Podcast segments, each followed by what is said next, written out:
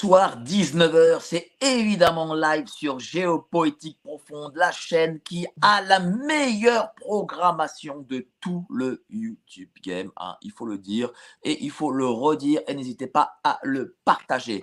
N'hésitez pas aussi à vous inscrire sur le site géopoétiqueprofonde.com et mettre votre mail. C'est gratuit. Nous vous euh, apprendrons à comment vous débancariser car votre argent que vous mettez à la banque ne vous appartient plus. Et lorsque l'on voit ce qui se passe en ce moment avec les banques, vaut mieux que cet argent vous appartienne. Alors là, j'ai ce livre. C'est une bombe. C'est une vraie, vraie bombe. C'est d'ailleurs un des livres les plus, euh, je vais pas dire censurés, mais un des livres qui n'est pas du tout, voilà, qui, est boycotté, plutôt voilà, un des livres les plus boycottés de France, voilà, multinational ou mafia. Ça parle de HSBC, Goldman Sachs, BlackRock, l'ensemble des multinationales.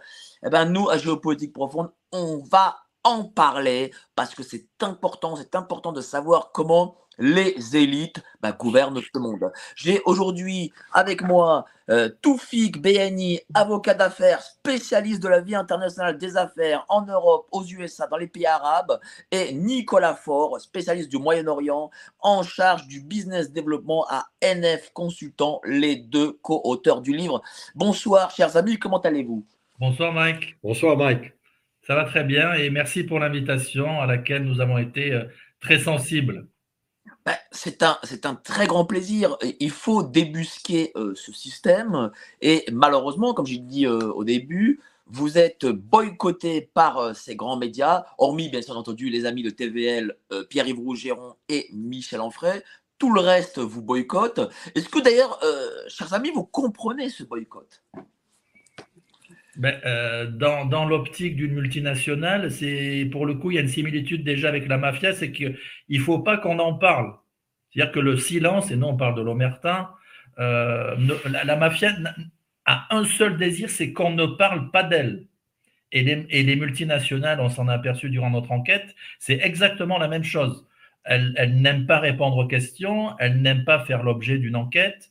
Et euh, au moins on parle des multinationales, euh, au moins on croit qu'il y a des problèmes, et au plus en fait, elles, elles travaillent par contre. Alors j'aimerais ajouter quelque chose à partir du moment où les multinationales détiennent les médias et que vous parlez du mal des multinationales, ben, automatiquement vous êtes boycotté. S'il n'y avait pas cette connivence entre les médias et les multinationales, vous auriez euh, un peu de chance. Euh, mais là, à partir du moment où vous ne savez pas qui détient qui, ben vous devez vous attendre à être boycotté. Et là, on, a pris, euh, on s'est lancé. On a dit, il faut quand même tenter d'éditer le livre. De toute façon, comme vous l'avez constaté, c'est une auto-édition. On passe par Amazon parce qu'effectivement, on a senti que, bon, euh, on était boycotté. Bon, bien sûr, comme vous l'avez euh, dit au début, à part euh, Pierre-Yves Rougeron qui nous a beaucoup encouragé, Michel Onfray qui nous a fait, et bien sûr, bon. Ça, il faut, documents. Ça, il faut, bien, il faut bien le mentionner. Et fait et documents, évidemment. Oui, et fait et documents qui nous ont quand même, qui ont parlé dans notre livre et qui l'ont recommandé. Alors, dites-moi, cher Toufik, quand on est avocat d'affaires, pourquoi écrit-on sur ces multinationales? Alors, euh, euh, bon, avoir été avocat d'affaires euh, et donc avoir eu la possibilité de défendre, mais c'est sur tout à fait une autre optique, en fait. Premièrement, quand j'ai décidé d'écrire le livre, c'était au terme d'une réflexion et de beaucoup de débats avec Nico, qui est un ami depuis déjà 20 ans et euh, on avait décidé de former notre société de conseil. Donc, j'étais plus avocat d'affaires.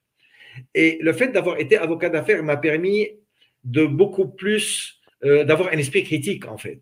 Parce que j'ai pu palper de près euh, énormément d'hommes d'affaires, avec lesquels d'ailleurs je suis, euh, même jusqu'à l'heure actuelle, euh, ami. Là n'est pas le point. j'ai décidé, quand on a, décidé, on a fait cette société de conseil, d'écrire ce livre parce que je, pensais que j'avais été extrêmement impressionné par le désir mimétique de René Girard. Et donc, comme je dis dans le livre, euh, il m'est arrivé plusieurs fois d'être avec des amis qui euh, sont des hommes d'affaires et qui avaient répété la phrase de Corleone. Je vais lui faire une offre qu'il ne peut pas refuser. Et donc, c'est à ce moment-là que ça a, si vous voulez, un peu tilté chez moi. Et j'ai voulu effectivement reproduire la même méthode, le même procédé de travail, qui en fait est tout à fait le même entre la mafia et les multinationales. Quant à bien évidemment conquérir des marchés. Alors, si je puis me permettre un, peu de développer, vous posez le problème sur le plan axiologique, euh, le, tabac, euh, les produits alimentaires avec le sucre qui sont en fait contraires à la sanité publique et, et la drogue. Là, ça a été légalisé, là, ça n'a pas été. Là, il y a eu un lobbying. Là, le lobbying si, vous voulez, passe différemment. Vous voyez ce que je veux dire? Et donc voilà, j'ai décidé d'écrire ce livre qui, en fait, est le résultat d'un débat euh, et d'une discussion avec Nico qui a qui durait des heures et des heures. Cher, Nicolas, euh, dans le livre, vous utilisez euh, beaucoup le champ lexical de la mafia. Vous, avez, vous utilisez même le, vous parlez même du parrain de Don Corleone, du grand, de ce grand film de, Francis Ford Coppola. bon, le grand public, pour, lui, le grand public, bon, il sait que les multinationales, bon, c'est peut-être des requins, mais aller jusqu'à la mafia, est-ce que, est-ce que c'est pas excessif alors, Nicolas? alors, justement, il faut apporter une précision euh, sémantique et de méthode. Euh, nous, ce qu'on a voulu mettre en miroir, ce sont des méthodes, euh, des méthodes et une similarité dans les méthodes et dans le comportement. Mais loin de là, l'idée d'une démonstration, d'une assimilation entre multinationales et mafias. Nous, c'était mais, mais, ça, mais, ça, peut l'être peut-être parce que on sait que les mafias, cher Nicolas, euh, parfois blanchissent, enfin même souvent blanchissent leur allemand, euh, leur argent, pardon, euh, par du business légal. Est-ce que cet argent peut circuler à travers ces multinationales Alors, alors là, là, vraiment, Mike, tu poses une question, enfin tu poses une question à laquelle on connaît la réponse, c'est qu'effectivement, il y a de grandes mafias euh, alors, ça, ne date pas d'aujourd'hui. Alors, nous, on cite, on s'appuie sur des auteurs, notamment un, historien de la mafia qui s'appelle Salvatore Loup. On n'invente pas, c'est sourcé. Euh, la famille Genovese, qui était une grande famille de la mafia américaine qui était basée à New York, dès les années 50, elle a des participations dans les grandes compagnies pétrolières américaines. C'est connu ça. Euh, aujourd'hui, euh, qui est actionnaire de Gazprom et qui est actionnaire de Total, quand vous avez des structures euh, qui revêtent la forme de société anonyme, peut-être que la Nangueta pardon, a, 2 milliards d'actions de Total et les personnes n'en savent rien. Donc effectivement, les, cartels et les cartels mafieux utilisent en partie, mais pas uniquement, des entreprises multinationales pour blanchir leurs fonds qui sont illégaux. Mais pourquoi? Parce que la multinationale, c'est une garantie de stabilité, c'est une garantie d'actifs et c'est une garantie presque, je dirais, euh, juridique, de, solidité, de structure juridique du blanchiment. Parce que vous blanchissez dans des restos, dans des, laveries, c'est une chose, mais blanchir dans des entreprises du CAC 40 ou du Standard Poor's ou du Nasdaq, ça, vous changez de catégorie. Quoi. Mais il y a une très grande stabilité qui est apportée en choisissant ce type de valeur. Ben justement, euh, cher Toufik, vous qui êtes avocat d'affaires, lorsque euh, ces mafias euh, blanchissent l'argent près de multinationales, est-ce que les multinationales savent d'où vient cet argent ou ces multinationales sont-elles complices de ces mafias dites officielles?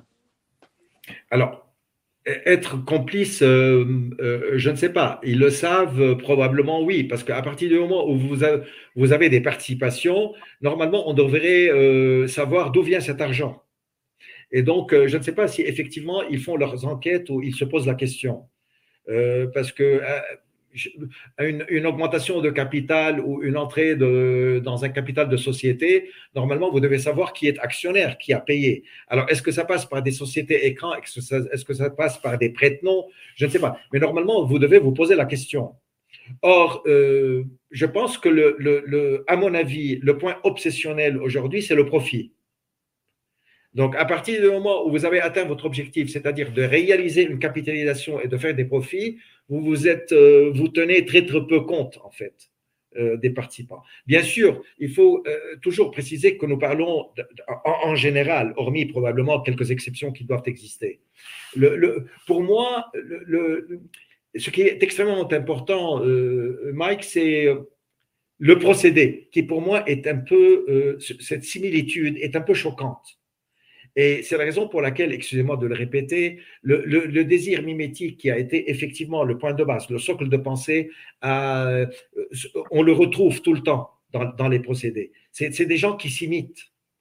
qui. Alors, on s'imite pourquoi, en fait? On s'imite pour atteindre le même objectif. Quel est l'objectif? L'objectif, c'est essentiellement le profit. Vous voyez ce que je veux dire? Et, donc, euh, alors, vous ne vous posez plus la question qui a fait, qui n'a pas fait. Essentiellement, c'est d'atteindre cet objectif. Mais en ayant une agence, euh, euh cher Toufik, euh, comme Tracfin, qui théoriquement doit lutter contre cet argent sale, comment ces mafias arrivent à, blanchir cet argent pour arriver, par exemple, chez Société X ou Y du CAC 40 Mais regarde, Mike, l'exemple de la de l'affaire du carbone qu'il y a eu en France. L'autre jour, j'écoutais le juge qui était en charge du dossier mmh. à la télé. Alors là, on te parle d'une arnaque quand même euh, donc sur le marché de Blue pour les, droits d'émission. On te parle d'une arnaque à 2, 3 ou 4 milliards d'euros. Euh, alors le juge, c'est Van Ruinbeck, je crois, qui était en charge du dossier. Il a dit on a retrouvé 10% des sommes. C'est-à-dire qu'ils ont retrouvé 300 millions d'euros sur une arnaque à 3 milliards, avec des, moyens juridiques. Alors là, c'est même pas Tracfin, c'était Interpol. Il a, raconté Interpol, le DA de New York, enfin des, trucs de folie. Ils ont, il, a dit on a réussi à récupérer uniquement un dixième des sommes qui ont été dérobées et des sommes qui sont forcément, euh, Mike, aujourd'hui blanchies. Parce que le delta qui est entre ce qu'ils ont retrouvé, ça a été blanchi. Dans quoi on ne sait pas, ou on ne sait pas. C'est pour ça qu'on insiste, nous, en étant juriste en plus de, formation, euh, respectivement, avec Toufik, on insiste vraiment sur la question, effectivement, des paradis fiscaux euh, et de tous les procédés juridiques qui permettent une anonymisation. Alors, du coup, Nicolas, euh, ça veut dire quoi? Est-ce que ça veut dire qu'aujourd'hui, les multinationales sont plus puissantes que les États? C'est politiquement correct de le dire, mais objectivement, oui. Bien sûr que oui. Euh, comme je te disais tout à l'heure, le, bilan de BNP Paribas c'est le, équivaut au PIB de la France. Euh, un autre groupe, par exemple, le groupe Altis, par exemple, de M. Drahi, on en parlait l'autre jour avec Toufik, un groupe qui, qui est endetté à hauteur de 60 milliards d'euros. Comment un groupe qui fait 60 milliards d'euros, bah, il, peut, il peut rester, euh, il n'est pas mis en faillite ou il n'est pas liquidé? Ben, euh, Rappelez-vous, euh, Monsieur Drahi était président de Numéricable, qui à l'époque pesait 3 milliards, et l'État, par le biais de Monsieur Macron, lui a permis d'acheter SFR, une société à 15 milliards. Donc ça veut dire que là, pour le coup, on a une acquaintance entre l'État et le politique et le monde de la finance. C'est du capitalisme de connivence. C'est l'expression à la mode, mais à mon avis, elle est hyper parlante et elle est reprise par tous les, bons économistes que tu connais, comme nous. Je pense notamment à Charles Gave. Euh, effectivement, c'est du pur capitalisme de connivence. Ces boîtes-là, elles ne coulent pas euh, parce qu'elles sont tellement endettées et il y a eu un endettement avec des, des, accointances et des réseaux, du lobby, du revolving door, on explique que c'est là dans le, dans le bouquin, que à la fin, le gars, il, il endetté 60 milliards, mais, mais il n'est pas liquidé. Quoi. Il, il survit et parce qu'il a des connaissances au niveau des États, tout en sachant qu'en France, la spécificité française, c'est que les PDG des boîtes du CAC 40 sont souvent d'anciens énarques, ce qui est une spécificité unique au monde, notamment des gens qui viennent de l'IGF, de l'inspection générale des finances. Ça, c'est quand même une. Alors, M. Drahi, lui, n'est pas énarque, il est polytechnicien, mais c'est un peu pareil, parce que c'est normal, polytechnique et l'énarque. C'est les corps. C'est exactement, les corps. Voilà, euh, euh, c'est un passage obligé, en fait, pour euh, être dirigeant de ces grandes sociétés. J'ajouterais une chose, c'est que, en, fait, à partir du moment où vous êtes une, grande multinationale et vous contribuez à la croissance, et qu'il y a énormément d'employés qui dépendent de vous, ben, automatiquement, vous avez un moyen de pression. C'est-à-dire, quand vous avez une multinationale qui contribue à la croissance d'un pays, quand vous avez une multinationale qui a des centaines de milliers d'employés, quand vous avez une multinationale qui a un budget absolument énorme, qui dépasse des fois le budget de l'État, ben automatiquement, vous, êtes, euh, vous avez le pouvoir. On a vu avec Ferrero, tu sais, quand euh, Ségolène Royal a commencé à taper un petit peu sur le groupe Ferrero pour des raisons, de, pour des raisons notamment liées à l'environnement, au développement durable. L'huile de palme? L'huile de palme, euh, tout de suite, Ferrero Italie, donc Turin, a dit euh, vous vous calmez, sinon on a, on a deux usines en, en France, on ferme tout, on s'en va. Quoi. On vous laisse les chômeurs sur le carreau. C'est euh, c'est intéressant ce que dit Nicolas. Ça veut dire qu'il y a de la part, j'imagine que vous, en tant qu'avocat d'affaires, vous avez dû voir ça, il y a de la part de ces grands groupes des chantages à l'emploi. alors, alors personnellement, personnellement, je n'ai pas, je n'ai pas eu l'expérience d'assister effectivement, mais euh, de par mon expérience essentiellement en tant que juriste d'affaires, j'ai vu la, force en fait euh, de ces gens-là euh, en société et en politique. j'ai vu en fait l'amitié, sinon la connivence. Ça, vous pouvez le palper si vous, avez, si vous êtes dans les affaires, que vous avez des amis. Vous pouvez vous rendre compte tout de suite que c'est des gens qui sont euh, extrêmement amis avec des gens très, très replacés en politique. Et, donc, par conséquent, il n'est pas, euh, il n'est pas du tout étonnant qu'il y ait ce qu'on appelle un lobbying. Vous voyez ce que je veux dire? Euh, À cela, bien sûr, il faut ajouter le fait que c'est des gens qui sont entourés de beaucoup d'experts. De, de, franchement, beaucoup d'experts, et que ces experts peuvent déjà euh, comme vous pouvez le savoir, ce qui se passe euh, souvent au Parlement européen. Il vous passe déjà la loi déjà faite, bien sûr, euh, faite par de grands experts sur le plan technique, sur le plan juridique, ainsi de suite. Et donc moi, de par mon expérience, bon, j'ai pas vu, j'ai pas, pas palpé un chantage dans un sens, dans le sens rigoureux du terme de chantage, mais j'ai pu voir la force la force de ces gens-là sur le plan social, sur le plan politique et bien sûr sur le plan économique. Et là, automatiquement, vous faites la pression. Ben, on a par exemple, cher Toufik, euh, l'impôt société de ces grands groupes en France, qui a environ, je crois, de 8%, et euh, qui est trois fois plus important euh, chez les TPE, PME. Ben, bien sûr. La justice quand même. Hein. Oui, alors vous avez, alors là, vous avez deux niveaux. Vous avez effectivement ce qu'on appelle l'optimisation fiscale, qui est faite par de très grands experts, et bien sûr, euh, favorisés par des États qui ont différentes législations sur le, sur le plan fiscal. Ça, c'est de un. De deux, chose extrêmement importante. Euh, ben, vous faites, euh, vous parlez à, vous parlez, vous parlez à quelqu'un, vous dites, écoutez, moi, voilà, je suis. Parlons de l'OCDE. L'OCDE, pendant deux décennies, elle a bataillé jusqu'à pour avoir une, si vous voulez, un fisc uniforme concernant les multinationales afin d'atteindre 10-15%. Ils ont bataillé pendant, je ne sais plus combien d'années, peut-être 20 ans. Et là, ils, croient avoir euh, euh, réalisé une victoire parce qu'ils ont réussi à un peu, taxer les, multinationales. Et donc, vous vous rendez compte à ce moment-là, quand vous mettez tellement de temps, qu'est-ce que cela veut dire? Cela veut dire que vous êtes de connivence avec les décideurs. Ça veut dire que si vous n'êtes pas de connivence sur le plan économique, vous êtes de connivence, c'est-à-dire vous faites la pression, vous dites écoutez, euh, et donc c'est dans, ce, sous cet angle-là qu'il faut placer le, le, le, problème en fait du fisc. Alors, je vais vous répondre à vous. Je vais vous poser des questions à vous deux. Euh, comment est née euh, cette fameuse mondialisation euh, que les peuples, pour le coup, ne veulent pas? Ben, nous, de toute façon, on l'a très bien identifié dans le livre et, je pense qu'il y a un consensus, je dirais, mondial de, des historiens, des économistes. C'est le début des années 80. Hein, tu as Thatcher qui arrive au Royaume-Uni, je crois, en 79. Et euh, il y a Reagan en 80, et puis Thatcher, on se souvient de sa grande formule et son adage There is no alternative, hein, TNA. C'est-à-dire maintenant, les gars, c'est. On vient de recevoir un petit don, donc je fais juste un petit merci à David Berebi, euh, qui nous envoie 6 shekels 90 d'Israël, d'après ce que je comprends. Voilà. Merci beaucoup, cher David Berebi. Excusez-moi, cher Nicolas, allez-y. Je t'en prie. Euh, donc, je disais. Madame Thatcher a été élue. Oui, Madame, Madame Thatcher. Euh, There is no alternative et Reagan en 80 qui arrive avec ses Chicago Boys, hein, c'est-à-dire euh, tous les gars qui avaient étudié avec Milton Friedman, hein, les théories monétaristes, théoriciens de l'offre. Et là, ben, on voit que ça y est, c'est parti. Quoi. Et à l'époque où nous, on nationalisait en 82 euh, avec le président Mitterrand, où on a nationalisé 80% de, de l'industrie, de la banque et de l'assurance, Bon, aux États-Unis, ils se sont dit, ça y est, on passe la cinquième et on met le turbo. Quoi. Et, depuis le début des années 80, moi je me rappelle, j'étais tout jeune, mais déjà dans mes premiers souvenirs, il y avait les premières boîtes de textiles qui fermaient dans le Nord. Et après, c'est passé au charbonnage. Et après, c'est passé à ArcelorMittal.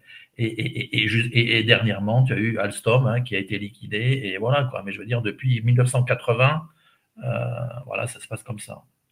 Mais alors, cher Toufik, ça veut dire que la mondialisation, en réalité, c'est le monde anglo-saxon. Alors, le monde anglo-saxon, euh, enfin, disons que euh, probablement les, grands, si vous voulez, les, euh, ils ont énormément contribué. Les anglo-saxons ont une grande part dans cette globalisation mais, ou mondialisation. Mais il faut, quand même ajouter, si vous voulez, le facteur technique.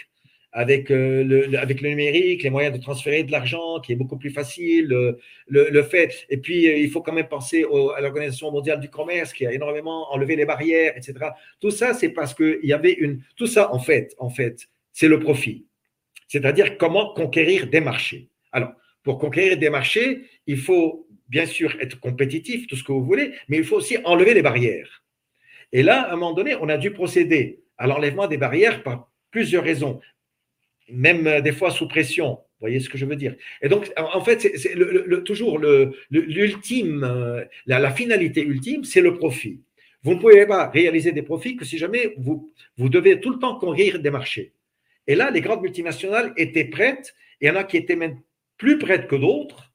Probablement le, sur le plan américain, ils étaient beaucoup plus préparés euh, pour conquérir des marchés que d'autres multinationales. en général, bien sûr, je dis. Et donc, euh, voilà. Alors, dites-moi, Toufik, est-ce que euh, la mondialisation est le féodalisme du 21e siècle? Sachant que, voilà, on a des euh, multinationales qui sont comme des seigneurs plus importantes que les États, que les rois de l'époque. À mon avis, oui, la comparaison peut se faire. même je dirais que c'est c'est même plus que le féodalisme parce que c'est des à, un moment donné vous vous posez la question Comment on peut arrêter ces multinationales qui provoquent des catastrophes écologiques et qui, à un moment donné, inondent le marché euh, avec des produits euh, nocifs? C'est à un moment donné pire que la féodalité. Qu'est-ce qu'on fait, qu'est-ce qu'on fait pour les arrêter? Comment on fait pour les taxer davantage? Alors, vous posez la question, quand vous n'arrivez pas, quand vous êtes fatigué à un moment donné, fatigué entre guillemets, de tout le temps les poursuivre, de les harceler. Mais enfin, euh, vous parlez de l'agroalimentaire, euh, des produits, des herbicides, vous parlez des catastrophes écologiques, de la surproduction, etc. Mais c'est, à mon avis, c'est pire que la féodalité. Vous êtes en train de mettre en danger. Premièrement, vous avez des produits qui sont contraires à la sanité publique. Moi, j'ai dit dans une, euh, je, je crois, avec Pierre-Yves, l'obésité est quelque chose d'inédit dans l'histoire de l'humanité. Et l'obésité aujourd'hui est due à l'alimentation où il y a énormément de sucre, beaucoup de, surtout le sucre. Et donc, euh, les, comparer à la féodalité d'antan, à mon avis, c'est beaucoup plus grave. Vous mettez aujourd'hui la terre en danger. Bien sûr, oui, donc c'est anti-écolo, visiblement. Mais, mais, mais, cher Nicolas, est-ce que euh, la mondialisation euh, est-ce que le capitalisme ne peut que produire au final la mondialisation? Est-ce que euh, c'est euh, la conclusion qui devait se faire? Moi, je ne pense pas. Je pense qu'il y a un capitalisme qui pourrait être régionalisé ou nationalisé. Je mets des guillemets parce que le capitalisme implique bien sûr des échanges et des, échanges entre pays bien sûr entre pays, donc avec des passages de frontières. Euh, mais euh, on, est passé, si vous voulez, d'économies qui étaient euh, complètement, je dirais, fermées hein, au lendemain de la Seconde Guerre mondiale. Bon, l'Europe est en ruine, les pays, il y a du protectionnisme entre les pays, il y a des taxes de partout, des normes de partout.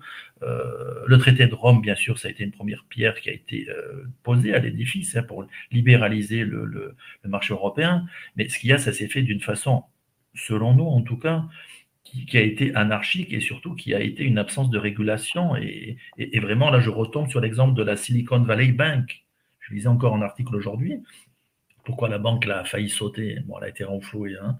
Pourquoi? Parce qu'on vous dit il y a deux choses. Certes, il y a la question des taux d'intérêt des obligations qui a baissé, les taux de la Banque centrale qui ont remonté. Première explication. Mais la deuxième explication, c'est que ce n'est pas réglementé. C'est la question, le capitalisme, et là, il faut relire d'ailleurs Frédéric von Hayek, qui a écrit Law, Legislation and Liberty, il vous dit qu'attention, le capitalisme, c'est un respect du droit de la propriété, c'est un égal accès aux tribunaux et aux droits, et c'est une règle, c'est une théorie juridique, le libéralisme.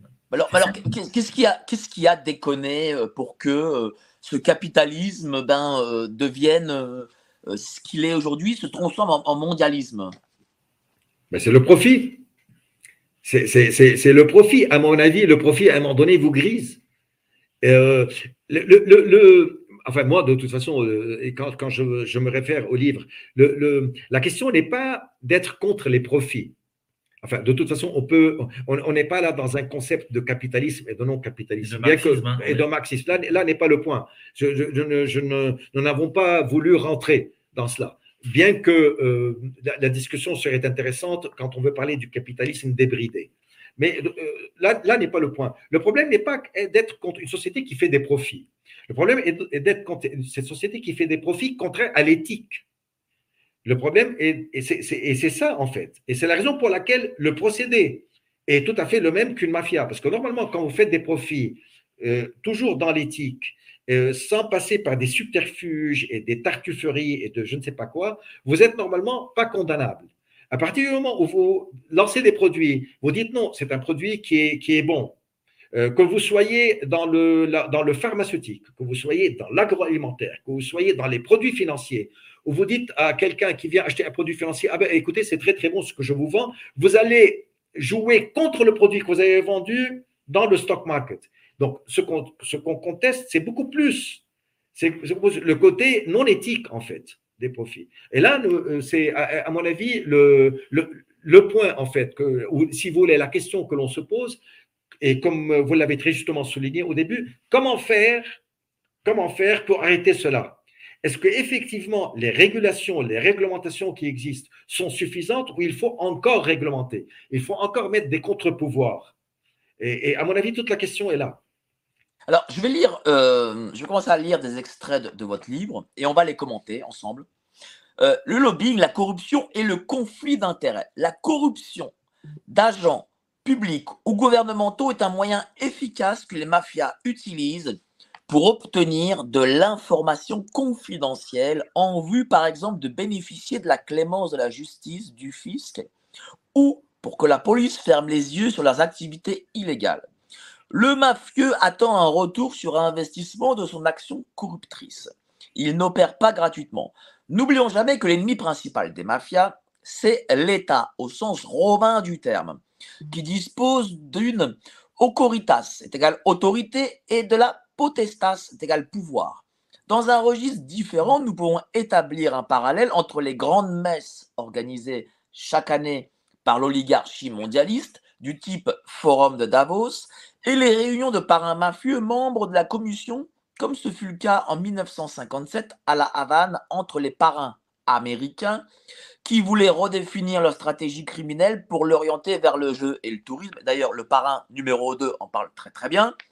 Il faut dire que Cuba, à cette époque, avait attiré les investissements nord-américains légaux et illégaux grâce au régime corrompu de Batista. Le forum dans Davos, quant à lui, revêt la forme d'une fondation comme les fondations de certains grands narcotrafiquants, entre parenthèses Pablo Escobar. Cet événement existe depuis 1971. Il gère un budget de 70 millions d'euros et a été créé par M. Klaus Schwab, citoyen helvète, professeur économie de son État. Il a pour but de rassembler et de mettre en relation les entreprises multinationales, les journalistes, les intellectuels et les ONG et de débattre de grands problèmes que traverse le monde. Il a officiellement pour objectif d'améliorer l'état du monde, entre parenthèses, hein, euh, pardon, entre guillemets plutôt excusez-moi, comme le dit son fondateur en toute modestie. Ce que ne manque pas de contester les altermondialistes qui voient plutôt un organisme de type supranational destiné à gouverner le monde sans aucun consentement et accord de population. Et d'ailleurs, c'est drôle parce que lorsqu'on dit que des organisations supranationales vont gouverner le monde, nos amis médias nous disent non, mais c'est pas vrai. Là, vous reprenez la thématique des James Bond et du cinéma. Ce n'est pas possible, ce n'est pas la réalité. Et évidemment, ils ont tort, n'est-ce pas? Exactement. C'est vrai que nous, on, est des fans de, films et notamment du, film de Scorsese, donc le parrain 1, 2, 3. Coppola. De Coppola, pardon. Et il y a une, scène, effectivement, où il y a une réunion de entre les, différentes familles new-yorkaises notamment et de Floride à La Havane. Et effectivement, nous, on a établi un parallèle dans le sens où les, mafias et les entreprises multinationales euh, adorent les États faibles. Euh, on ouvre une parenthèse, et on s'est aperçu d'ailleurs avec l'historien de la mafia italienne Salvatore Lupo que le seul régime, alors on peut discuter de ça, mais le seul régime qui a réussi à mater la mafia en Italie, c'est le régime fasciste de Mussolini ce qui est assez intéressant quand même sur le plan du concept à appréhender. Qu'est-ce que ça veut dire? Ça veut dire que Mussolini, qui, qui, défendait un État fort et un État socialiste, euh, n'a pas accepté la concurrence de la Il a, il a ah, complètement. alors, ça signifie, est-ce que ça signifie que la démocratie, c'est un État faible enfin, ça, ça, fait partie d'un État faible. Et est-ce que ça signifie que euh, il ne faut euh, avoir que des, des types d'États autoritaires pour combattre ces gens-là? Un peu comme, la, comme, le, comme je sais pas moi, le régime russe, par exemple. Euh, alors, là, je ne, je, ne, je, ne suis pas tout à fait d'accord parce qu'en fait, euh, quand on parle de mafia, quand on parle de multinationales, c'est toujours extrêmement délicat et c'est toujours extrêmement important pour tous les régimes, que ce soit un régime d'autocratie ou un régime de démocratie. Euh, je, ne le, je, ne le, pense pas personnellement parce qu'il y a des pays effectivement de dictature où la mafia et les multinationales opèrent encore euh, euh, franchement sans, aucune, sans aucun souci. Euh, par rapport, ça m'a fait rappeler quand vous parliez de Davos et que vous vous référiez à notre livre. Ben écoutez, quand à un moment donné vous avez les mondialistes, vous avez les, des, tas de manifestations euh, autour de Davos. Ben, si Davos était comparable à un concile de Vatican, vous n'auriez pas ces manifestations. S'il y a des manifestations, c'est qu'on conteste la méthode de ces multinationales et le travail de ces multinationales, c'est qu'il y a quelque chose en fait qui, euh, qui paraît, si vous voulez, euh, un peu contraire à l'intérêt euh, public. Les gens sentent qu'il faut effectivement combattre ces gens-là. Et alors, bien sûr, vous avez les altermondialistes qui peuvent combattre sur le plan de la, de la catastrophe environnementale qu'ont causé les multinationales ou euh, écologique ou tout ce que vous voulez. Mais vous vous rendez compte qu'il y a des manifestations alors que normalement, on est en train de faire du bien au monde. Donc, vous prétendez, vous prétendez euh, faire diriger le monde vers le bien, et vous avez des manifestations qu'on réprime d'ailleurs assez violemment. Et, on, a tellement peur de ce genre-là qu'on est en train de faire des réunions aujourd'hui. Le, G20 et le G7, ils se réunissent dans des endroits où effectivement vous avez e, extrêmement de difficultés pour y accéder.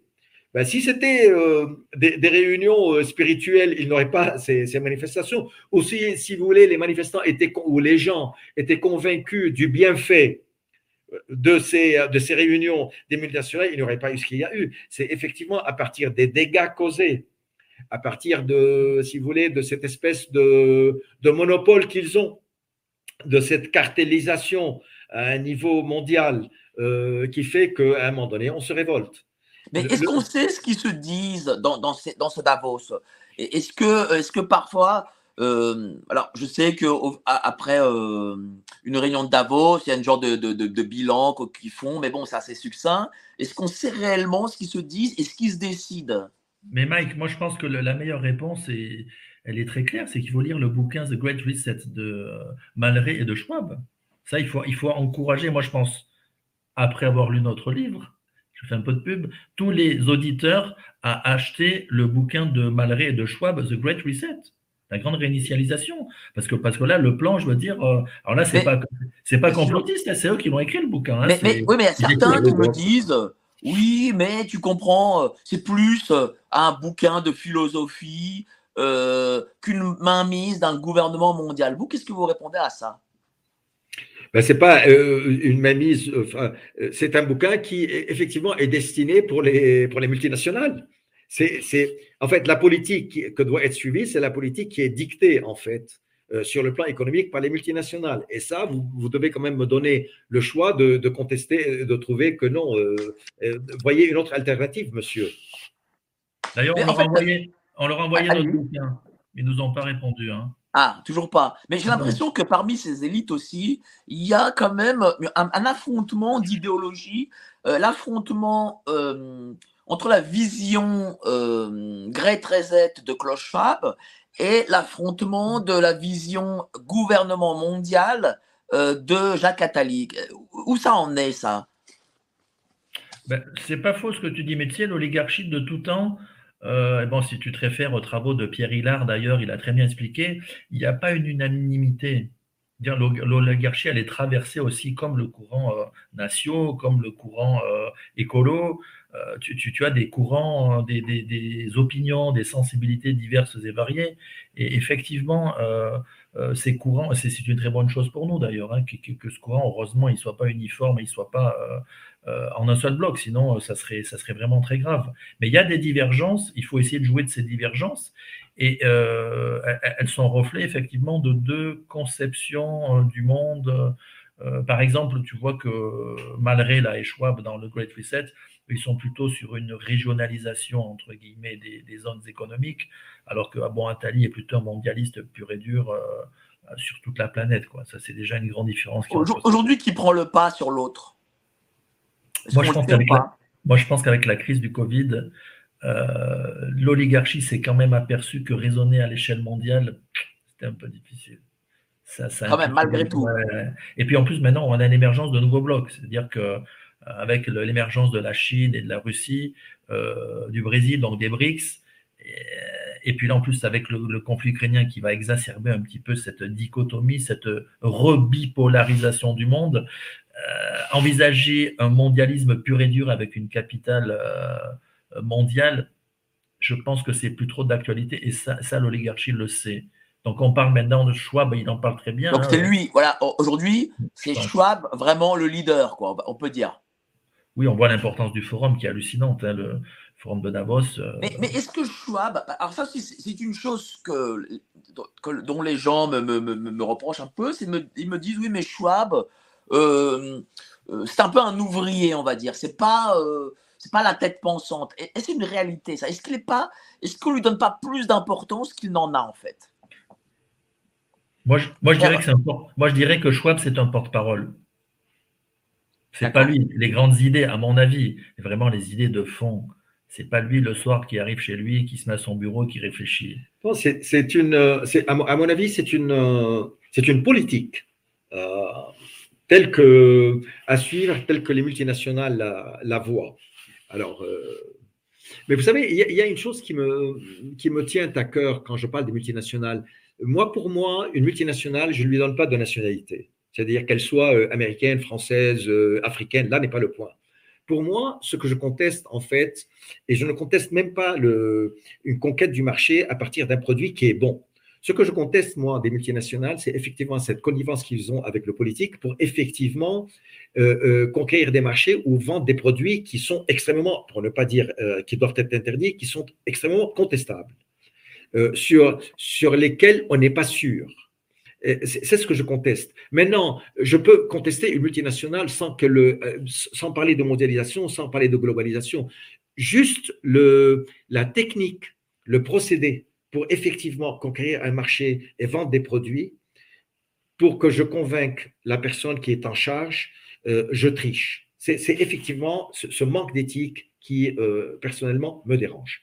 Alors, on peut parler de connivence ou de mise sous tutelle du politique? Alors attention, à, mon avis, à mon avis, à mon avis, les deux, parce que des fois, vous pouvez être, vous pouvez avoir financé une campagne électorale du politique. Et à ce moment-là, à mon avis, il est, euh, il est tout à il dépend de vous.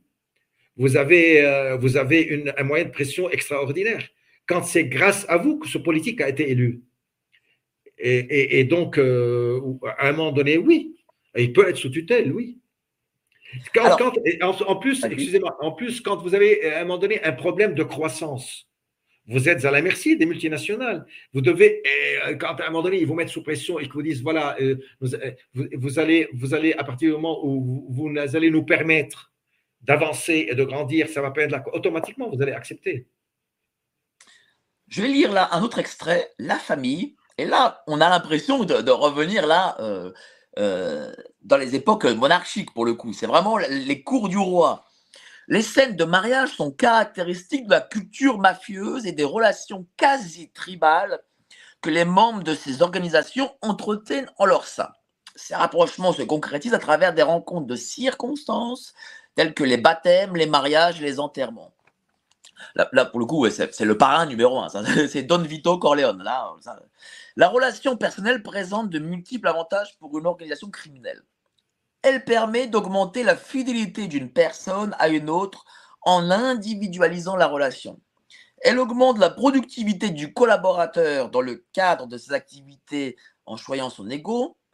Elle rend possible, pour finir, une plus grande dépendance de l'employé envers sa famille, entre guillemets. Faire partie d'une famille, cela vaut aussi dire qu'en cas de problème économique ou judiciaire, le clan prend la relève et assure un soutien financier à son membre et au reste de la famille. Dans le cas des multinationales, ce sentiment d'appartenance à une structure bien spécifique est aussi très fort. À partir du jour où vous êtes embauché jusqu'à celui de votre départ, vous incarnez, quelle que soit votre position, un nous, entre guillemets, qui va vous identifier à la société pour laquelle vous travaillez et au groupe qu'elle représente en tant qu'ensemble et système de valeurs. C'est une vision complètement holistique de la personne qui va vous faire disparaître en tant qu'individu. Pour ce faire, l'entreprise multinationale utilise tous les moyens essentiellement financiers qui vont augmenter votre dépendance envers elle. Les études des enfants seront payées, vos vacances seront subventionnées et aidées, votre santé sera prise en charge, votre formation assurée, votre habitation garantie, votre véhicule acheté, votre ordinateur offert, etc. Là, c'est même, je dirais même, j'irais même plus loin, tiens. C'est la famille de Charles Manson. Ben, euh, euh, euh, est-ce que vous vous rendez compte que le parallèle est quand même un peu troublant? Entre le, entre le parrain qui prend en charge, entre une multinationale qui effectivement assure le, parallèle est troublant. Et effectivement, c'est ce qui nous a poussé à, parler de ce mimétisme. Effectivement, on a, on a vu que là, pour le, la, question, là, tout ça pourrait se résumer en, en statut et en termes financiers. C'est-à-dire, dès qu'il y a quelqu'un qui va euh, subvenir à tes besoins euh, et à ceux de ta famille, bon, ben, tu peux pas, euh, tu peux pas cracher dans la soupe. Quoi, hein. Tu vas arriver à un moment où on va te dire il faut faire ça, ou il faut licencier 300 personnes, ou là, on va un petit peu flirter avec la légalité pour puiser de l'eau, par exemple, et qu'on va mettre en bouteille.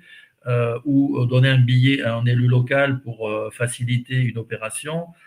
Euh, tu, achètes les gens hein, complètement. Hein, c'est ce que fait la mafia d'ailleurs, alors d'une manière complètement illégale. Hein, quand il y a la corruption dans le sens du droit pénal, c'est complètement illégal.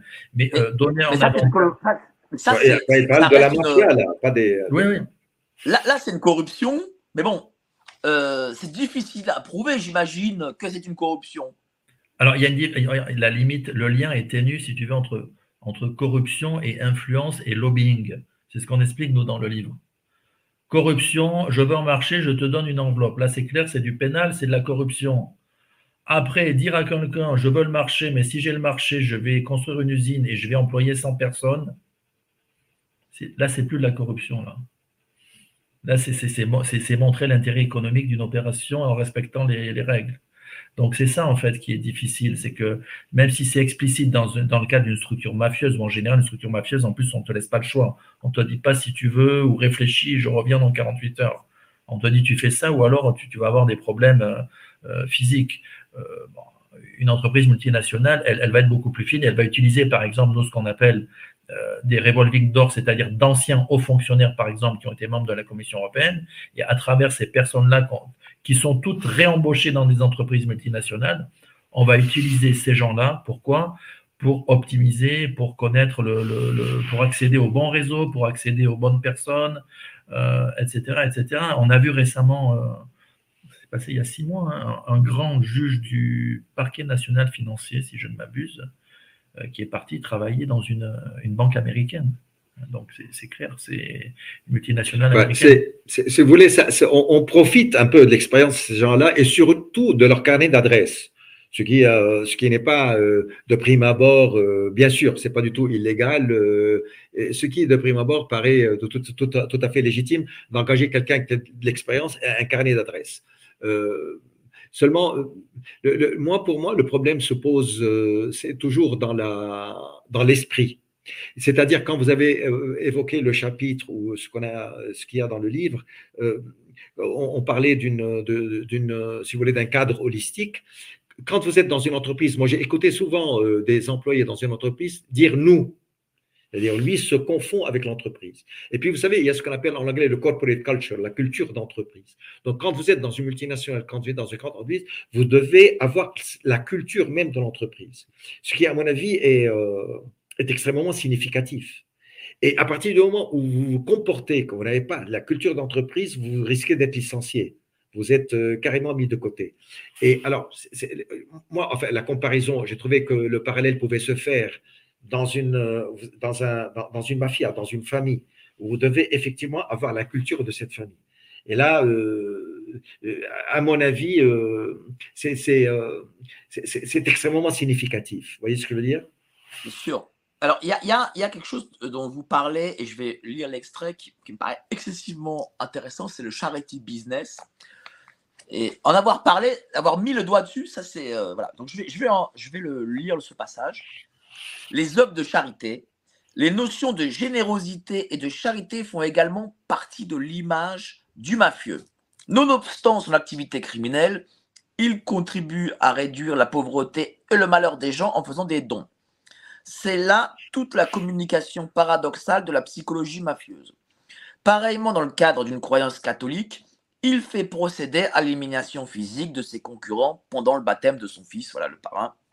Résumons, le mafieux fait le mal intrinsèquement en exerçant ses activités criminelles et comme pour se racheter, il s'efforce d'atténuer la détresse de personnes dans le besoin en faisant la charité.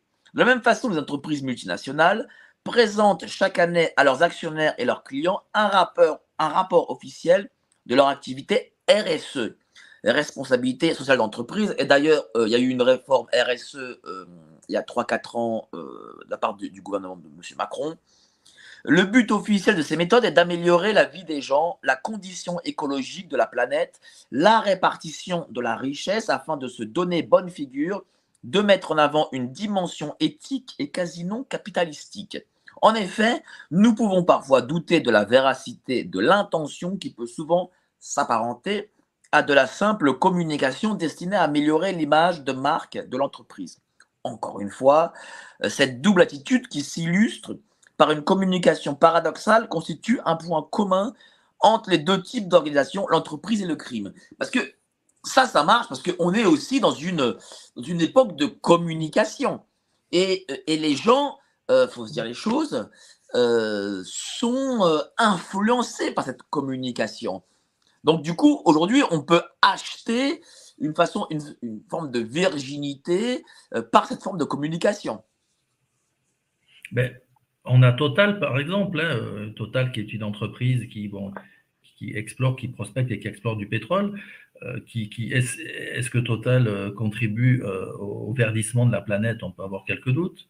Mais si tu vas sur le site de Total. Alors, reviens vers la droite. Parce que là, tu vois, voilà. Parce que là, tu commences à avoir le. Allez, voilà, c'est bon.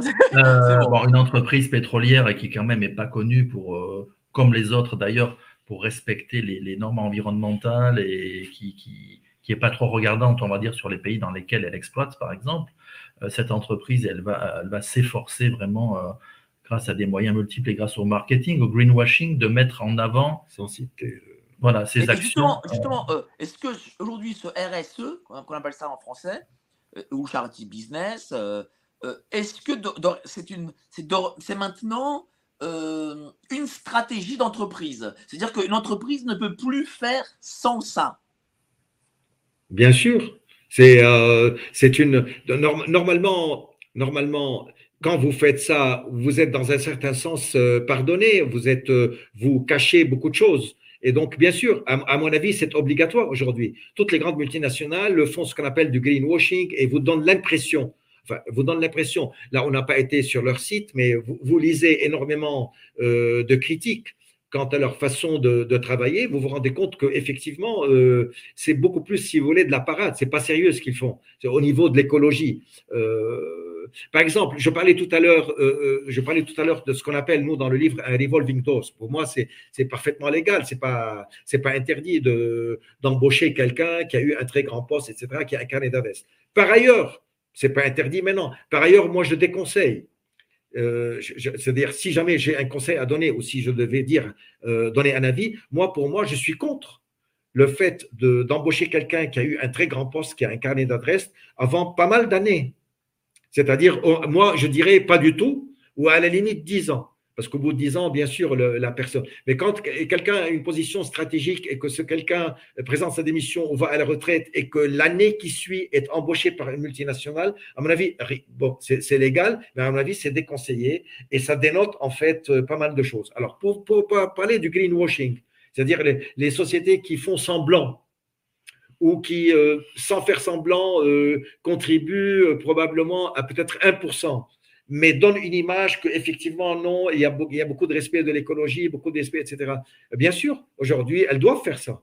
Maintenant, jusqu'à quel point c'est sérieux? Je, n'en sais rien.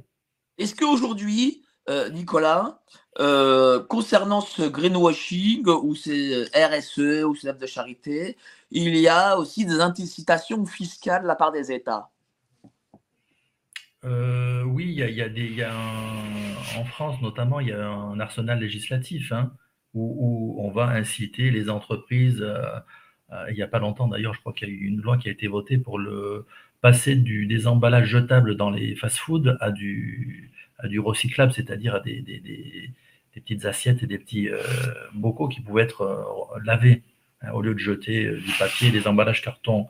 Donc l'État, évidemment, qui suit aussi le, le, trend, on va dire, mondiale et européenne de, l'écologie verte et du développement durable, elle, met en place des outils législatifs. Euh, souvent d'ailleurs, les outils législatifs, euh, euh, économiquement, il n'y a pas longtemps, j'étais dans un. J'achète une petite salade là toute faite, un petit exemple tout bête. Il n'y a plus de couvert. Sur la boîte, c'est marqué, c'est écologique. Oui, mais il n'y a plus de couvert, mais je mange comment, moi? Donc, en fait, c'est un coût de cost, c'est, un coût qui diminue pour, le, pour la boîte, qui est une multinationale d'ailleurs, qui crée ces salades toutes prêtes que tout le monde connaît et qui mange, qu'elle déjeune avec à 13 heures. Mais, mais le côté euh, greenwashing, c'est on met plus les couverts parce qu'on respecte la planète, mais à la fin, euh, c'est un profit, c'est, c'est la valeur ajoutée pour l'entreprise et pour le, pour le bénéfice de l'entreprise. Donc, tu vois que c'est vraiment quelque chose qui est. Si tu ne le vois pas sous cet angle-là, tu vas dire, oh, bah, c'est bien ce qu'ils font, machin. Mais en fait, euh, je pense que l'écologie, ils sont contre-fiches. Mais alors, du coup, là, euh, du coup, j'ai une question pour l'avocat qui est, maître Toufik. Euh, c'est est-ce que ce RSE peut être utilisé pour de l'optimisation fiscale? Alors, je ne suis pas, je ne, ne, prétends pas être un fiscaliste, mais bien sûr, enfin, ça peut, ça peut. Je ne, je ne, ne, ne, peux pas vous répondre d'une façon technique, mais euh, la RSE peut effectivement, si vous voulez, euh, constituer un moyen, un moyen. Euh, c'est comme vous faites une, donation, euh, mais à mon avis, ça ne devrait pas l'être. Alors, est-ce que ça l'est? Je, je, ne sais pas, je ne saurais pas vous répondre. Mais à mon avis, non, ça devrait être une obligation pour les sociétés. On devrait les, on devrait obliger de par la loi. C'est pas, c'est pas, c'est pas, pas, quand vous faites, c'est pas comme quand vous faites un don et que ce don, en fait, euh, vous allez, vous allez le réduire, euh, etc. Non, non, non, non. Euh, vous êtes obligé aujourd'hui, vous devez être obligé de respecter aujourd'hui la planète déjà d'une façon générale. Et donc la RSE devrait être aujourd'hui une obligation pour une société, pas l'encourager à la fin. Non, non, non, l'obliger. D'accord. Mais, mais, mais j'imagine que euh, ça, ça peut. C'est un outil aussi. J'imagine que c'est un outil d'optimisation fiscale, forcément. Alors oui, oui, ça peut être un outil, mais euh, oui, bien sûr que ça peut être un outil. Mais je, je, je pense que ça ne devrait pas l'être. Ah, bien sûr, ça, ça c'est autre chose. Ça, c'est autre chose. Mais alors, alors, alors, alors, comme vous le dites, comme vous le soulignez, euh, est-ce que ça peut être un outil? Oui, ça peut être un outil. Alors, il y a aussi cette omerta, cette fameuse omerta elle caractérise, je, je lis votre, votre, bouquin, les entreprises transnationales, tout comme la mafia. Alors, bon, là, c'est écrit, écrit en sicilien, je ne pourrais pas le lire, qui peut se traduire dans votre langue. Je ne sais rien, je n'ai rien vu, je n'étais même pas là, et si j'y étais, je dormais. C'est la fameuse omerta. C'est une devise mafieuse fréquemment citée à Palerme. Le film de Francis Ford Coppola recèle une multitude de scènes qui illustrent la notion d'omerta et de secret.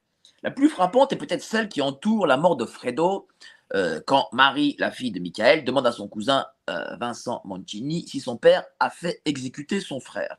L'omerta fait partie intégrante de la culture mafieuse et relève en quelque sorte de la corporate culture de l'organisation criminelle. C'est l'omerta qui a fait que la mafia a pu gangréner un pays comme l'Italie. Aujourd'hui, certaines multinationales partagent la même devise dans leur culture d'entreprise. Elles gardent euh, tout aussi farouchement leurs secrets qu'elles ne divulgueront jamais, tout comme elles refusent de donner la moindre explication aux médias quand ceux-ci veulent les interroger et même devant la justice. Le refus du PDG d'Alstom, Patrick Cron, de répondre aux questions parlementaires. Euh, ça veut dire que euh, on est dans une forme de société secrète, un peu comme, comme une forme de, de franc-maçonnerie, mais privée. Euh, euh, juste euh, quand, quand, vous, quand un scandale éclate dans une société, et puis vous vous rendez compte que le scandale éclate parce qu'il est dans tous les médias. Et puis qu'est-ce qu'on vous dit? Mais enfin, tout le monde le savait. Ben, tout, tout, le monde savait, tout le monde était au courant de ce scandale avant qu'il éclate. Ce n'est que quand il éclate que vous vous rendez compte, ah mais, mais, tout le monde le savait. Et alors, c'est effectivement ça. bien, bien, sûr, il y a une omerta. On sait qu'il y a des choses qui sont. Et là, vous, vous, il y a eu énormément de scandales qui sont sortis dans les dans l'agroalimentaire et dans les laboratoires pharmaceutiques. Il y a énormément de scandales, mais euh, on disait euh, à un moment donné ben, écoute, euh, c'est un secret de polichinelle. Oui, parce que dans, dans, la mafia, il y a la culture du silence, mais celui qui parle, c'est le traître. Est-ce que c'est pareil dans les entreprises, cher Nicolas? Eh ben, là, on a un exemple vraiment concret, c'est la question des lanceurs d'alerte. Et on en parle, nous, dans notre bouquin. C'est que le traître euh, dans, le film du parrain, c'est Pantangeli, là, il, témoigne et puis il se suicide à la fin. Il n'est pas assassiné, mais il se suicide. On le convainc de se suicider. Le parallèle avec les multinationales, c'est qu'en général, quand il y a un, une personne qui fait partie de la boîte et qui, lâche le morceau, quoi, hein, qui avertit les médias. Je pense notamment à l'informaticien du groupe HSBC hein, qui était basé à Genève. C'est lui qui a refilé les, les, les, fichiers au fisc, hein, fisc suisse euh, et américain. Euh, là, voilà, il y a la question du lanceur d'alerte, c'est-à-dire la personne qui est dans la structure et qui décide, pour des motifs, on va dire, avouable ou moins avouable, hein, parce que des fois il y a des considérations pécuniaires, il ne faut pas se voiler la face, mais d'alerter par exemple un État sur une vaste euh, opération d'évasion fiscale qui a été opérée par une banque X ou Y, euh, on, est là-dedans. Et d'ailleurs, souvent les lanceurs d'alerte, ce sont des gens qui sont euh, qui, bénéficient. Alors il y a un statut qui a été créé aux États-Unis pour les lanceurs d'alerte, mais c'est assez difficile et souvent ils, doivent faire face à beaucoup de problèmes. Parce qu'une fois qu'ils ont quitté la structure, euh, ils dorment pas euh, tranquillement. Quoi, hein. il, y a des, il, y a des, menaces, il y a des, euh, beaucoup de pression pour les témoignages.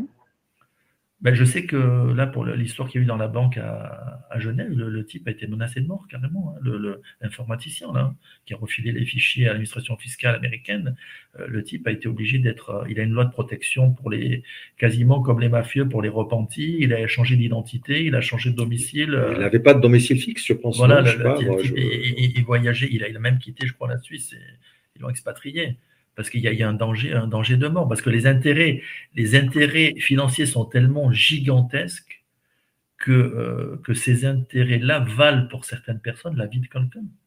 Parce que c'est ça, il faut parler des choses clairement. Euh, une histoire à 100 euros, vous n'allez pas tuer quelqu'un pour 100 euros. Après, quand il y a des dizaines de milliards en jeu, là, c'est autre chose.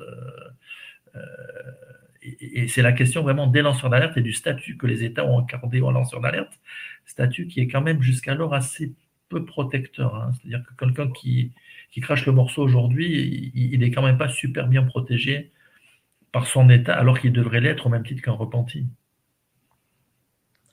Alors euh, là, on va passer sur la question des banques avec euh, Goldman Sachs d'abord. Donc les banques et les systèmes bancaires. La banque d'affaires Goldman Sachs a elle aussi défrayé la chronique ces dernières années. Elle incarne le concurrent de la banque HSBC, en quelque sorte dans la catégorie je ne suis plus une banque, mais un casino géant. Mais voilà où commence l'histoire. Il était beau, il était jeune, diplômé d'une grande école d'ingénieurs française, école centrale, et gagnait des millions de dollars à Wall Street. Qui était-il?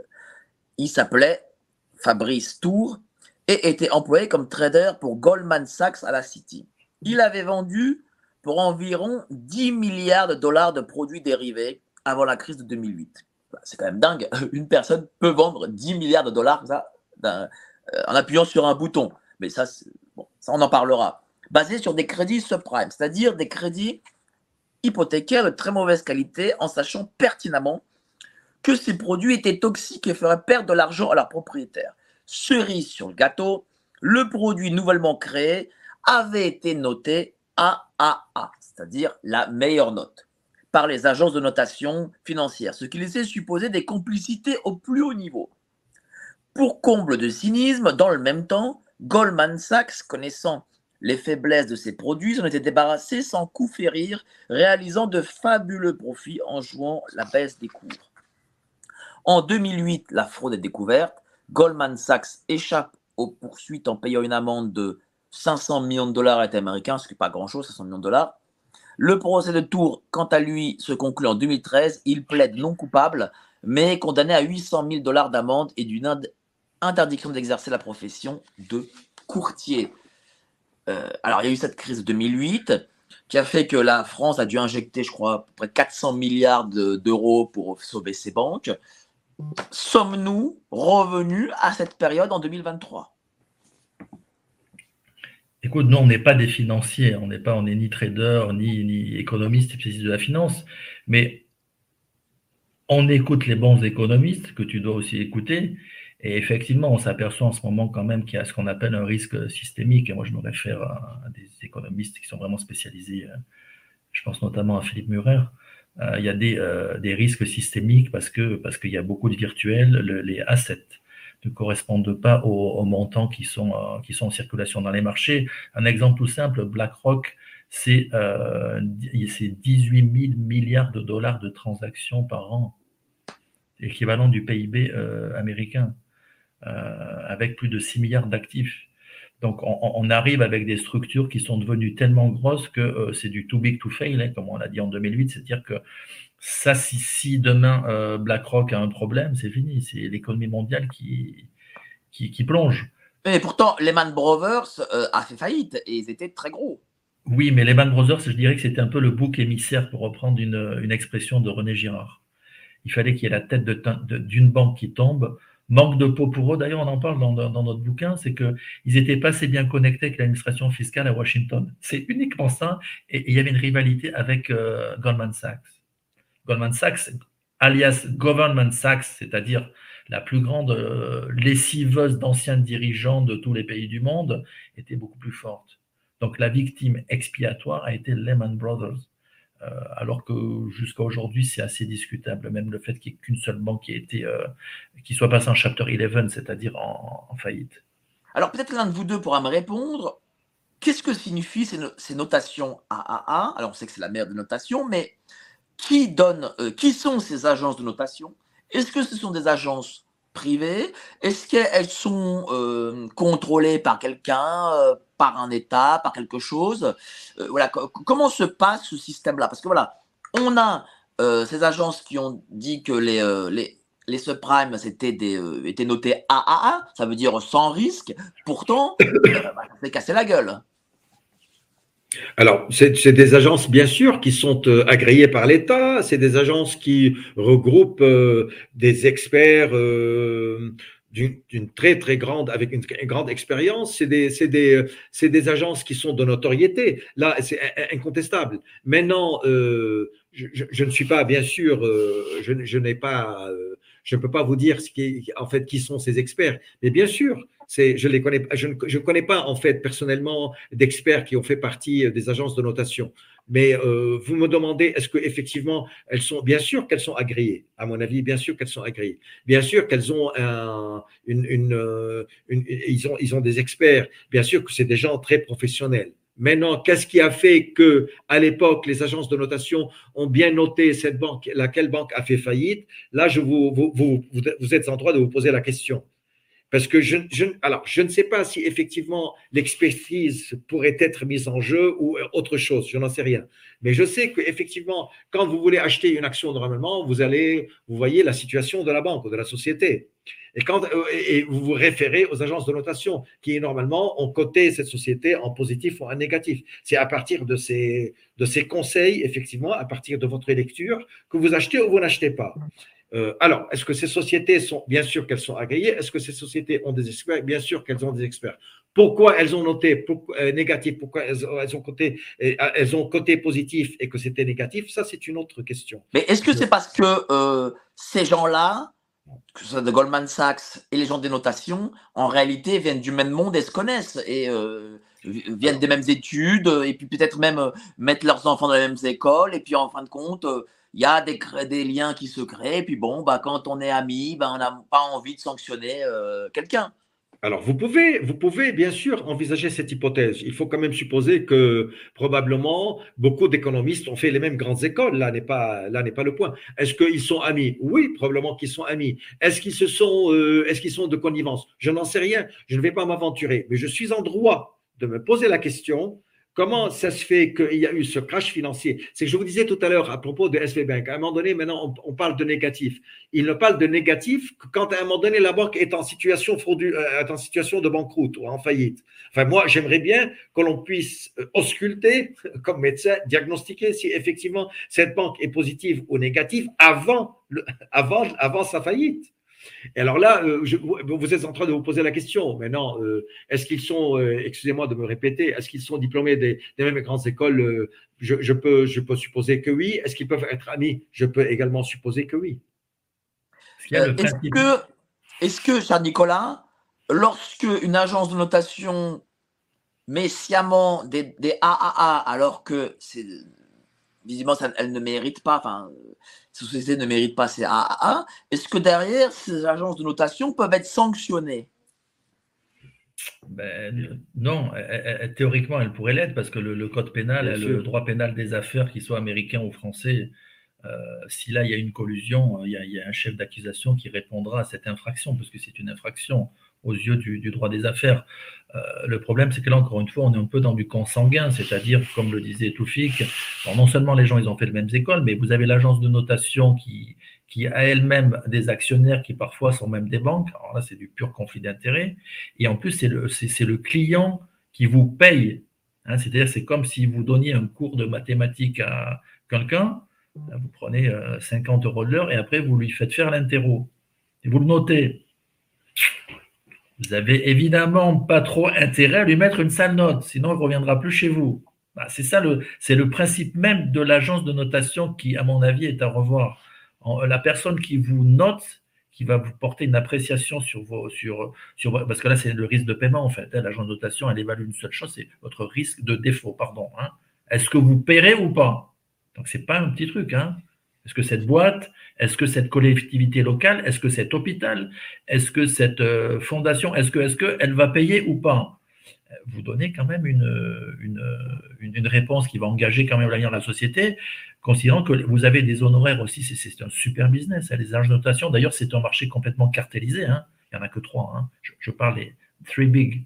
Hein. Il y a trois grosses agences de notation qui se partagent le marché. Alors, il y en a une qui est, française, il faut le, dire.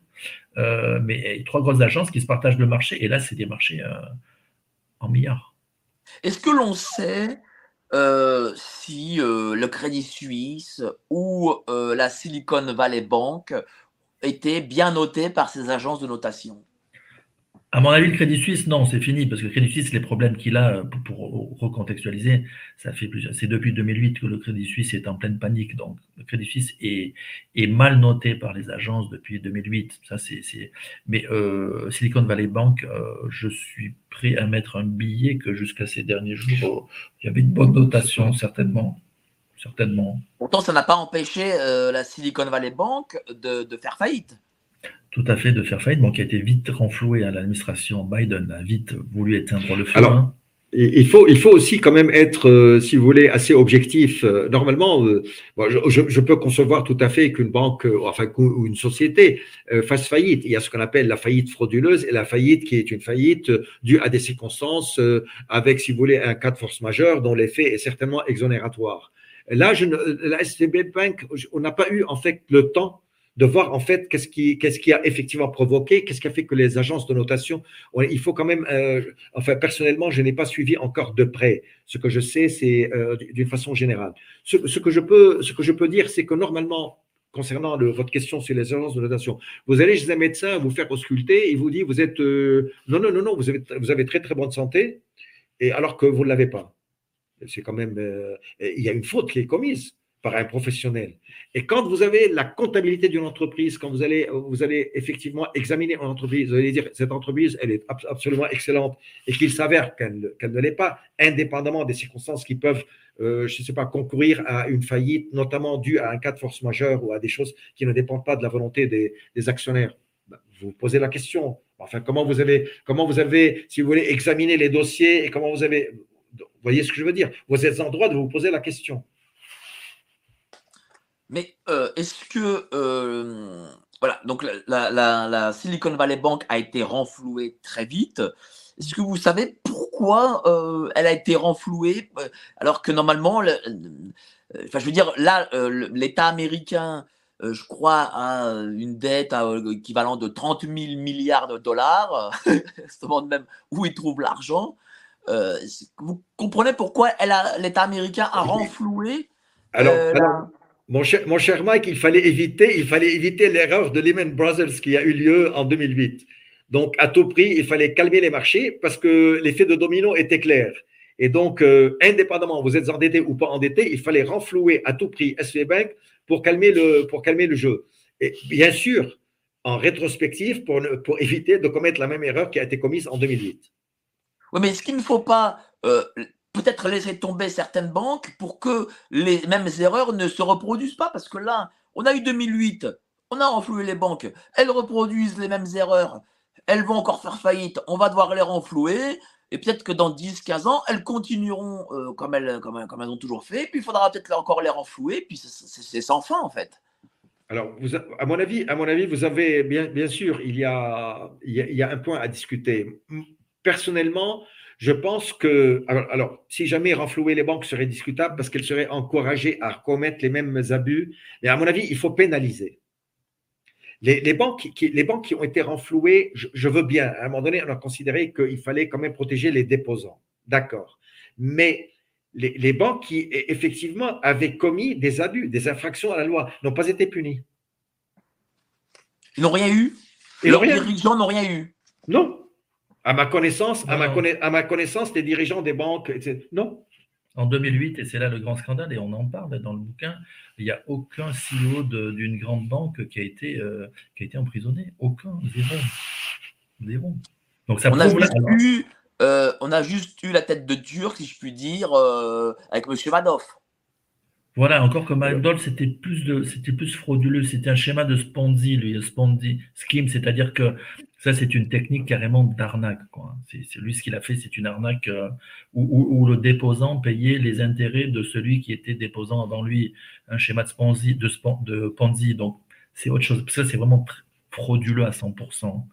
Euh, on était, c'était même pas la banque qui faisait le gain, c'était de l'arnaque financière. Mais non, il n'y a personne qui a, qui a payé. Et c'est là le gros problème, parce que euh, euh, quand il y a le capitalisme, encore une fois, c'est ce qu'on insiste dans le livre, c'est basé sur du droit. Hein. Ce n'est pas la loi de la jungle, contrairement à ce qu'on croit, c'est une théorie. Le capitalisme est une théorie juridique, ce que les gens semblent souvent oublier. C'est-à-dire égalité d'accès au droit, égalité de traitement dans la justice, préservation du droit de propriété et une sanction pénale appliquée indépendamment de la personne. Un état de droit. Euh, si vous faites fi de ces grands principes qui sont les piliers de l'état de droit et du capitalisme, euh, c'est fini. Vous êtes, vous dans, la jungle. Alors, c'est, ce qu'on appelle le capitalisme sauvage ou euh, de connivence ou euh, maintenant on vous dit même un, capitalisme qui, qui, qui, attente aux libertés également, hein, un capitalisme de surveillance, hein, pour reprendre encore une autre expression. Mais on n'est plus dans du capitalisme au sens de Adam Smith et de voilà des grands théoriciens de la pensée et de Ricardo. On n'est plus là-dedans. On est dans autre chose à, mon, avis, il faut encore pousser. Pardon? Allez-y, continuez. À mon avis, il faut encore pousser la réglementation. C'est-à-dire qu'on a appris en 2008 que effectivement les marchés n'étaient pas suffisamment réglementés. On a, on a, on a, on a réglementé, on a continué à réglementer. Et à mon avis, ce, qui se passe actuellement, euh, sans bien sûr connaître le dossier de la Silicon Valley Bank, à mon avis, il faut encore réglementer. Il faut encore euh, euh, faire ce qu'on appelle un, un counterbalance, faire le contrepoids en, institution pour encore surveiller, parce que euh, il, semble que la dérive soit encore possible, si ce n'est encore facile. oui, mais comment réglementer euh, des gens, des entreprises, des multinationales qui sont plus puissantes que, que vous-même c'est-à-dire l'État? Ben, à mon avis, à mon avis la, réglementation c'est, euh, commence effectivement pour les sauver elles-mêmes. La, réglementation, c'est pour tout le monde, parce qu'on parle ici d'intérêt public. Je, je, je je, j'essaie de mettre des réglementations, de réguler encore plus le marché pour vous sauver la peau, pour éviter que vous ne soyez dans un pétrin plus tard. Et donc, euh, la raison pour laquelle on a quand même euh, poussé les réglementations, on a encore plus réglementé après la crise de 2008. Et maintenant, je pense qu'effectivement, on va devoir encore plus réglementer.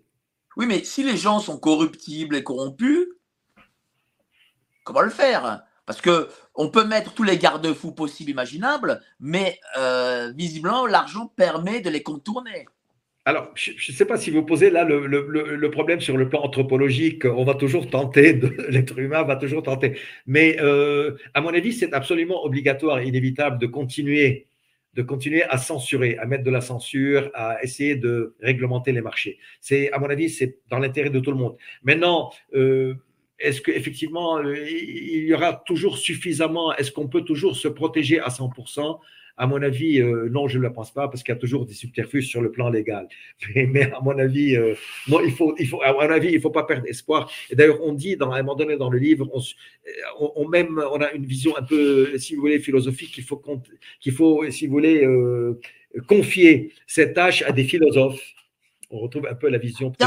J'ai une, j'ai un commentaire intéressant d'un internaute qui me dit il suffit de taxer la spéculation. Est-ce que ça peut-être c'est une piste à, suivre? Alors, ça c'est une vieille idée, hein. taxer la spéculation, c'est une très très vieille idée. Euh, après, la question c'est savoir ce qu'on entend par spéculation. Parce qu'un commerçant, il spécule aussi. Hein. Il achète un, un, produit à un prix A, il revend à A plus quelque chose. Il spécule. Mais ce n'est pas interdit, le commerce. On ne peut pas l'interdire. Donc la question de la spéculation, ça a un côté bien évidemment péjoratif dans l'acception du terme, mais euh, ça implique, ça impliquerait de l'argent qui est gagné d'une manière indue et sans cause, euh, on va dire, réelle et sérieuse. Euh, c'est un vieux débat. Eh bien, ce, qu'il dit, ce qu'il dit est intéressant et enfin. Moi, pour ma part, il y a tout un concept à changer. À partir du moment où l'économie a été financiarisée, financiarisée vous avez, vous l'avez transformée en une salle de casino universelle. Et donc, la spéculation bat son plein. Alors, à mon avis, ce qu'il dit, alors, comme dit Nicolas, c'est un vieux débat, et ce qu'il, euh, l'internaute dit, c'est extrêmement intéressant. Seulement, moi, j'irai peut-être encore plus en amont. Il faut probablement revoir le concept. Et euh, à mon avis, ça me paraît extrêmement. Enfin, oui, mais est-ce qu'on peut, est-ce qu'on peut retourner en arrière de la financiarisation? Je pense que c'est. Moi, à titre personnel, je pense que c'est pas possible moi, il me semble que c'est extrêmement difficile. Euh, difficile, c'est comme quand on vous dit, écoutez, voilà, pour sauver la planète, il faut arrêter la production. Euh, il faut complètement changer de paradigme, arrêter le consumérisme et voilà, arrêter la production. Ça, me semble, ça me semble quasi impossible pour éviter d'être euh, franchement. Comme la décroissance, quoi. C'est ça que vous voulez dire? Ouais. Et alors, il faut, bien sûr, il faut, il faut vous dites, voilà, il y a c'est fini. Il faut complètement changer de paradigme. Et là, euh, ça me semble extrêmement difficile pour peser mes mots. Et là, par rapport à ce que vous dites, je suis d'accord avec vous. Ça me semble euh, changer de concept, à mon avis, je ne sais pas. ça me semble difficile. Ce que, à mon avis, ce qui est le plus euh, conseillé, c'est encore de, de, mettre des censures, de mettre des contrepoids, de, de créer des institutions qui surveillent encore davantage, de réguler. À mon avis, c'est à mon avis, c'est le seul moyen. Et puis l'informatique, là, pour le coup, peut beaucoup aider là-dedans, parce qu'on dit tout le temps l'informatique, bon, c'est Browser et tout ça, mais l'informatique en matière de contrôle, je dirais un contrôle effectué à bon escient, hein, justement, en espèces, pour euh, contrôler la spéculation, euh, je dirais presque qu'il n'y a rien de plus facile avec des ordinateurs hein, que de faire ça. Mais, hein. justement, ah, vous, vous, vous, vous, mettez le point sur quelque chose d'important. Parlez des ordinateurs. Mais est-ce que les ordinateurs n'ont pas permis aussi de créer cette financiarisation?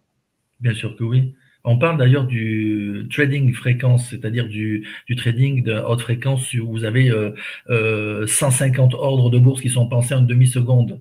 Alors là, on vous dit que effectivement ces logiciels sont à l'origine de, de, panique boursière et même de, de crise boursière, puisque effectivement, c'est pour le coup, c'est pas quelque chose de naturel, c'est tenter qu'on puisse parler de passer en ordre de bourse d'une manière naturelle, mais où là, vous avez des gens qui jouent sur des millièmes de secondes, des fractions de secondes pour vendre et acheter dans la même seconde et réaliser du profit. Alors, alors là, pour le coup, peut-être que le terme d'interdire ce type de spéculation euh, oui, ça serait peut-être intéressant. Alors là, il faut une loi, une loi, une loi pénale euh, qui, interdise ce style de. Mais, mais là, là-dessus, c'est pas une loi française, une loi allemande ou américaine. Là, au niveau européen, que les États se réunissent et euh, comme, comme ils l'ont fait là dernièrement sur l'impôt minimal à 15%, il faut que ce soit quelque chose de mondial. On est d'accord, on est d'accord.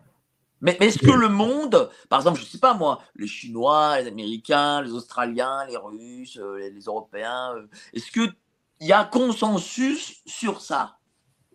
Sur cette question À mon avis, non, il n'y a pas de consensus, mais il faut bien commencer par un endroit. Et je pense que l'espace européen, pour le coup, l'Europe, euh, qu'on peut critiquer bien sûr, mais démarrer par une, une par exemple, on a, on a découvert, là, en écrivant ce bouquin, par exemple, que hein vous avez, tu as quand même, au sein de l'Europe, tu as trois paradis fiscaux. Au sein de l'Europe. Il y a, Monaco. Je crois qu'il y a Monaco. Non, Alors, Monaco, encore même, c'est rien, mais tu as les Pays-Bas. C'est le super paradis fiscal de toute, le, l'Europe. Tu as la Belgique aussi. Et tu as l'Irlande. Plus la City à Londres. Donc, tu, tu, as au sein même de l'Europe, on ne parle pas des îles Caïmans ou de Hong Kong ou de Singapour ou de. Non, non, non, on parle de, l'Europe. Tu as, tu as le Liechtenstein aussi, tu as Saint-Marin, tu, tu as au sein de l'Europe quatre paradis fiscaux. Donc à partir de là, tu as, tu as, tu as, une, tu as une bassine, si tu veux, mais qui est trouée. Quoi. Alors, pour, en revenir au sujet central, vous vous posez la question pourquoi les, paradis fiscaux, euh, euh, ben, il semble qu'il y ait dans ces paradis fiscaux l'équivalent de 20 000 milliards. Bon, qu'est-ce qu'on attend? Qu'est-ce qu'ils attendent? Et à ce moment-là, vous vous posez la question de la connivence entre le politique et effectivement l'oligarchie ou le, si vous voulez, les, euh, euh, la puissance financière. Vous êtes en droit de vous poser la question. Qu'est-ce qui fait Alors bon, euh, maintenant, ça m'a j'ai pensé une chose quand vous avez parlé de l'informatique. L'informatique qui effectivement peut aider et l'informatique qui est utilisée dans le mauvais sens. Ben, c'est toujours comme ça. Aujourd'hui, euh, j'ai pensé, moi, à la, au nucléaire, la fission de l'atome. Ce n'était pas pour fabriquer une bombe. Vous pouvez faire de l'électricité avec le nucléaire, vous pouvez fabriquer une bombe. Ben, L'informatique, bien sûr, vous avez, tout à fait raison. Elle aide, en fait, dans le sens négatif. Mais euh, aussi, elle peut servir comme outil pour euh, surveiller, pour beaucoup plus contrôler. Bien sûr. Alors, il y a une banque dont on parle très peu en France, mais qui est excessivement importante, et je vais lire le passage, c'est l'HSBC. Euh, 1853 est la date de création de cette banque par la colonie anglaise de Hong Kong. Le Royaume-Uni, sur le plan militaire, obtient la propriété de Hong Kong pour 99 ans. Les marchands anglais, et notamment ceux d'origine écossaise, décident aussi, aussitôt, de créer une banque pour gérer leurs affaires, entre autres le lucratif commerce de l'opium qui, cultivé en Inde, est exporté en Chine. Cette drogue intoxiquera des générations d'autochtones. C'est le début de la fameuse épopée de The Bank, comme l'appellent les habitants de l'archipel. Au fil des années, la banque va devenir l'intermédiaire privilégié des hommes d'affaires chinois qui veulent faire des affaires en dehors de la Chine et des businessmen occidentaux qui veulent commercer en Chine. En effet, les Hongkongais sont imbibés de culture occidentale et financière et à eux-mêmes de gérer des problématiques de business chinoises et occidentales. Une banque comme les autres, pourrions-nous dire oui, mais un événement majeur va accélérer la transformation de l'île et par conséquent d'HSBC.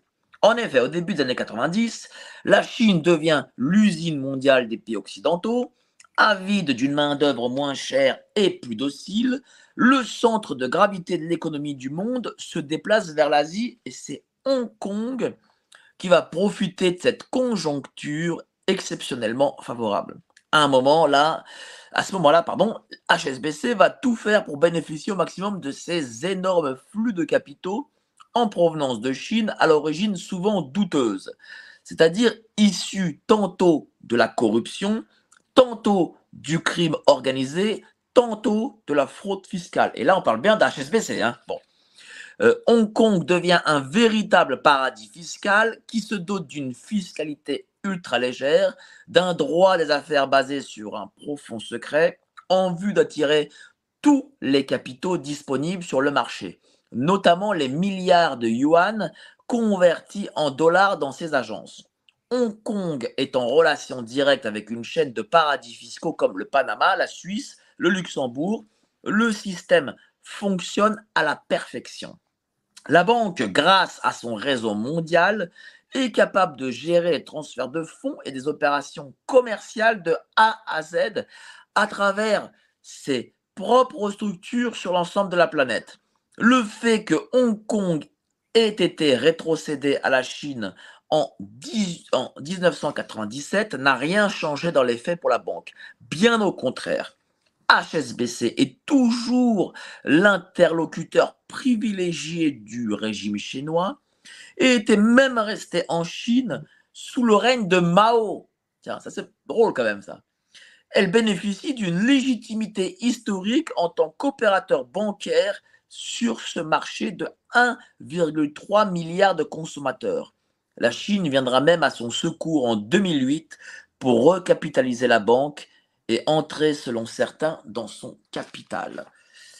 HSBC, voilà, une banque dont on parle très peu et qui pourtant, à travers cette, mafia de multinationales, a un rôle excessivement important pour le coup. Cher, cher Nicolas. Oui, HSBC, c'est un petit peu l'emblème, c'est The Global Bank. On a tous vu les publicités hein, dans les aéroports, dans les, grandes métropoles.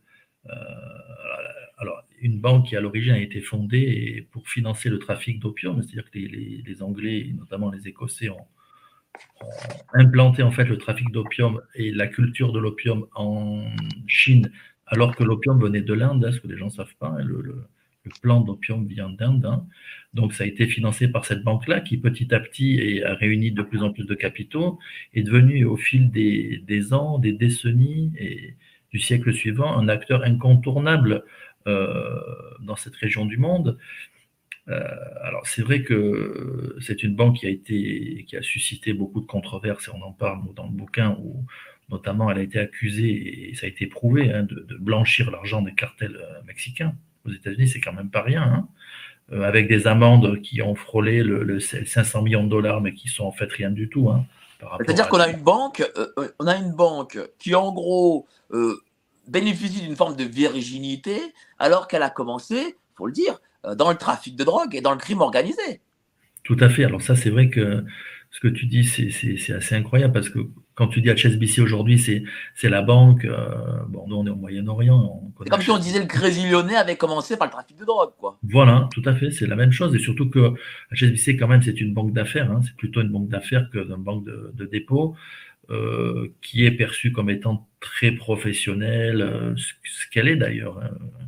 HSBC est un partenaire justement souvent des, entreprises multinationales, étant elle-même une entreprise nationale. Mais ce qu'on voit, c'est que euh, l'industrie de la banque, effectivement, elle, est sujette à, je dirais, des exactions et des, infractions à la législation qui sont quand même beaucoup facilitées par cette masse dont on parle dans le bouquin d'argent à blanchir. Parce que pour blanchir l'argent, il faut des blanchisseuses. Alors bon, on peut acheter des, kebabs, des restaurants, des ongleries, des, des, magasins de téléphone, mais il n'y a, rien de mieux quand même qu'une banque pour blanchir de l'argent. Et, et, HSBC a été condamné, hein, c'est public, euh, en 2008 pour blanchiment d'argent de, cartels mexicains, donc c'est pas de la blague. Et ils ont blanchi plus de 2 milliards de dollars.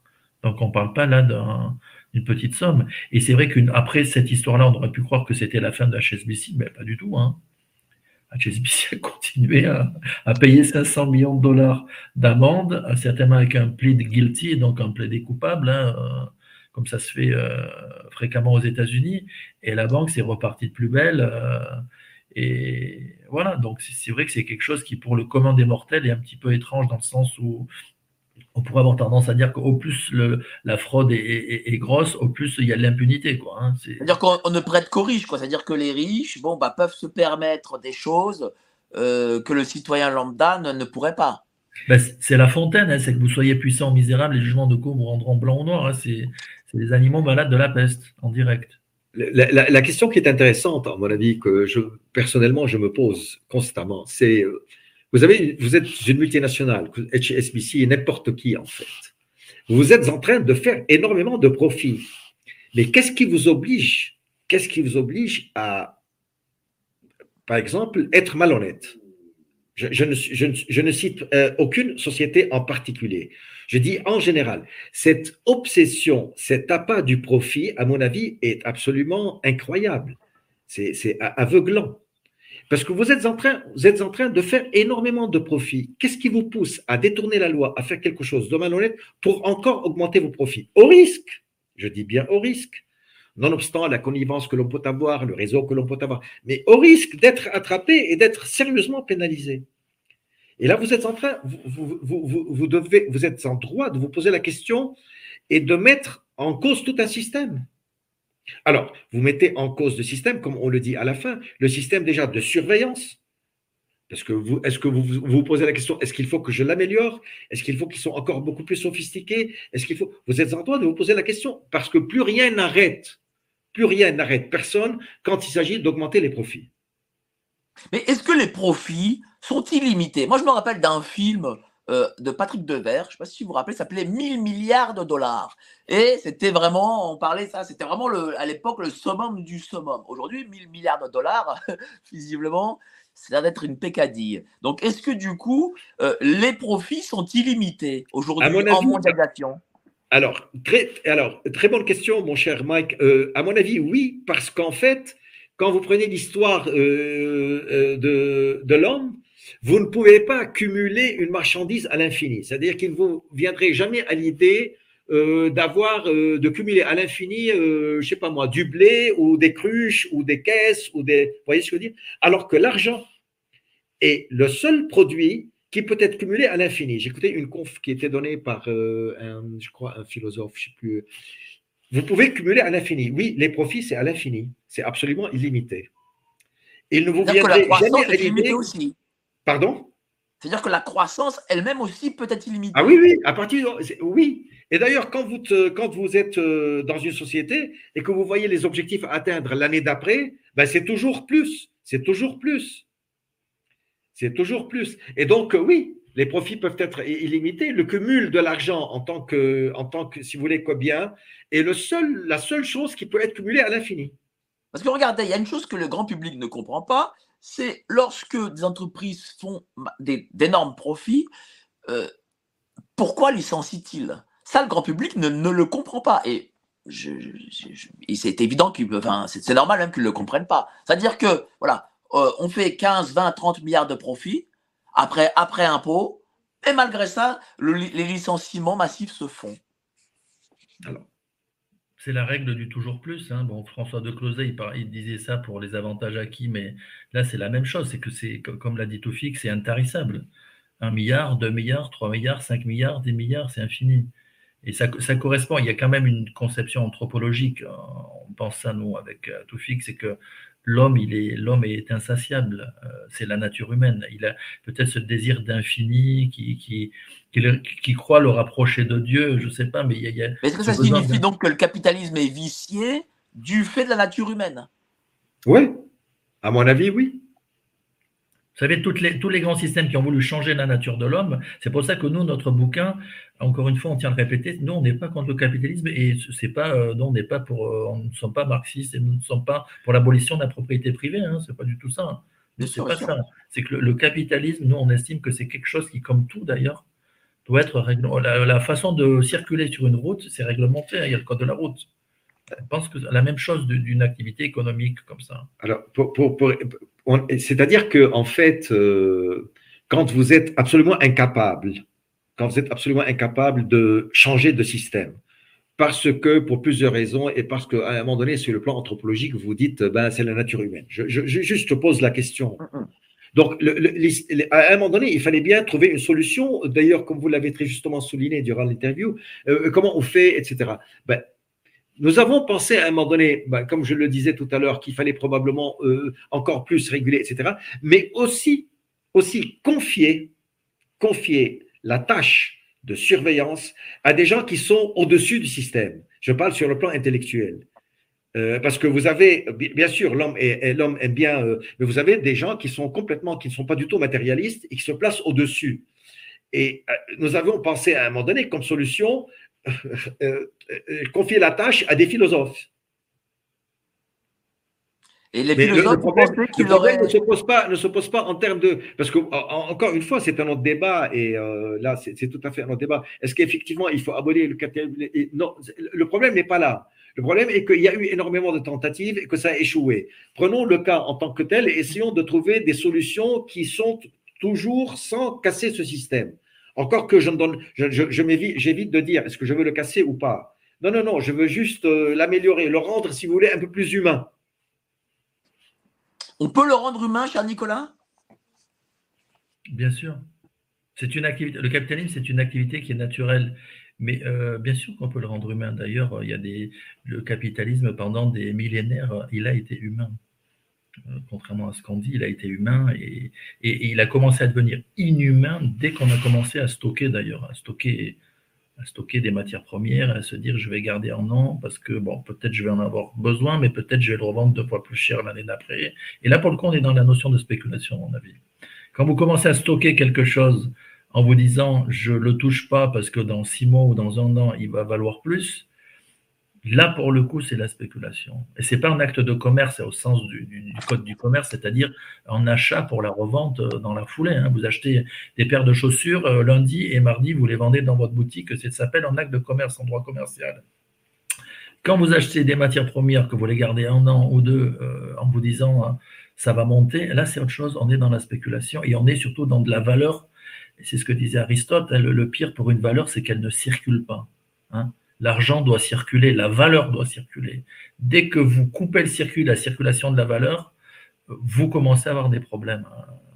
notamment la spéculation. Il peut y avoir de l'inflation, euh, des faux prix, etc., etc. Puisque le marché ne peut plus s'autoréguler comme il le fait. Alors, je vais lire là le paragraphe BlackRock. Hein. Je sais que vous l'attendez tous, BlackRock. Il ne me paraît pas possible de clore le chapitre des banques et de la finance sans parler de BlackRock qui s'avère un élément de dangerosité sans précédent. Son nom est inconnu du grand public et pourtant il désigne le plus grand fonds d'investissement au monde. Il est basé aux États-Unis, à New York. Son dirigeant s'appelle Larry Fink. Il gère plus de 6 000 milliards d'actifs et plus de 18 000 milliards d'ETF, Exchange Trade Funds, soit l'équivalent du PIB des États-Unis en une année. Il compte des participations dans plus de 17 000 sociétés dans le monde et s'impose au capital des 500 plus grosses entreprises américaines. Ce fonds pose plusieurs problèmes économiques et éthiques de taille. Premièrement, il présente un risque systémique par sa surface financière hors norme. Plus précisément, il échappe à la réglementation bancaire adoptée après la crise de 2008 car il n'est pas assimilé à un établissement de crédit classique.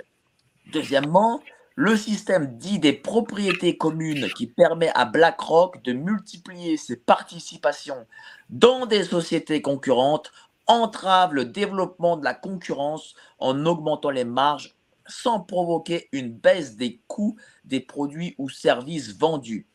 On pourrait assister peu à peu à la mise en place d'oligopoles, voire de duopoles. Troisièmement, son logiciel d'intelligence économique fabriqué en interne, Aladdin, rend possible la récolte de milliards de données numériques ce qui permet à BlackRock de bénéficier d'un avantage compétitif en matière de prospective et d'analyse économique et financière, même vis-à-vis des États. Quatrièmement, BlackRock n'hésite pas, malgré les déclarations de principe de son PDG, d'investir dans des secteurs qui ne respectent pas la responsabilité sociale d'entreprise RSE, ce qui dénote un manque d'éthique flagrant envers les citoyens. Finalement, BlackRock constitue un organe de lobbying sans commune mesure auprès des États. À titre d'exemple, l'ancien conseiller économique de Chirac et d'Emmanuel Macron, Jean-François Cirelli, est le PDG de BlackRock France. Il est ainsi amené à côtoyer des entreprises qu'il a lui-même gérées dans le passé pour le compte de l'État français. De plus, BlackRock est devenu le conseiller des États en matière financière en lieu et place des banques, ce qui ne va pas sans provoquer des interrogations quant aux possibles conflits d'intérêts et délits d'initiés, comme ce fut, selon certains, le cas durant la crise grecque. Est-ce que du coup, BlackRock, c'est pas BlackRock la, la fameuse Gamora, celle même plus puissante que la Gamora? Parce que franchement, franchement, quand on lit, quand on voit ces données-là, est-ce qu'on peut imaginer la puissance que peut avoir une société comme BlackRock? Quand vous parlez, quand vous, quand vous, quand vous avancez ces chiffres de 6 000 milliards, de 18 000 milliards, de, logiciels absolument incroyables, des méga données que cette, société peut avoir, est-ce qu'on peut effectivement évaluer, mesurer, estimer la, puissance que peut avoir cette société? Et donc, par conséquent, les moyens de pression, les moyens de pression que cette société peut avoir sur, l'économie d'un pays. Et ensuite, essayer de voir un peu ou d'imaginer au cas où cette société aurait un problème la catastrophe, le cataclysme provoqué, qui, pourrait être provoqué par cette société, si jamais, si jamais elle a un problème. Est-ce que donc, est-ce que, est que cela est, à mon avis, je sais pas moi, est-ce que c'est concevable, une société de cette puissance Est-ce que, est que, par exemple, euh, justement, pour, pas, pour que cette société n'ait pas de problème, euh, on n'a pas créé la planche à billets pour que justement cette société n'ait jamais de problème? Bien sûr, bien sûr que oui, c'est une assurance. Hein.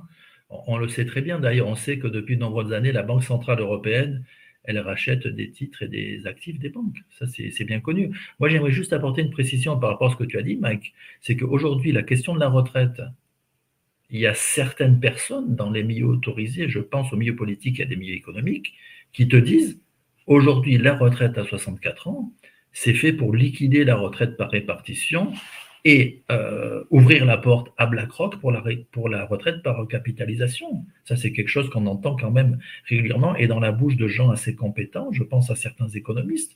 On dit ils veulent mettre, ils veulent faire euh, la main basse sur, euh, sur la retraite parce que là en reportant l'âge de retraite, qu'est-ce qui va se passer? Tu as des, des gens qui vont arriver, qui vont être obligés et depuis leur plus jeune âge, on va leur dire, ben, il faut que tu commences à mettre 50 euh, balles tous les mois de côté euh, dès que tu commences à travailler pour penser à ta retraite dans 45 euh, ans.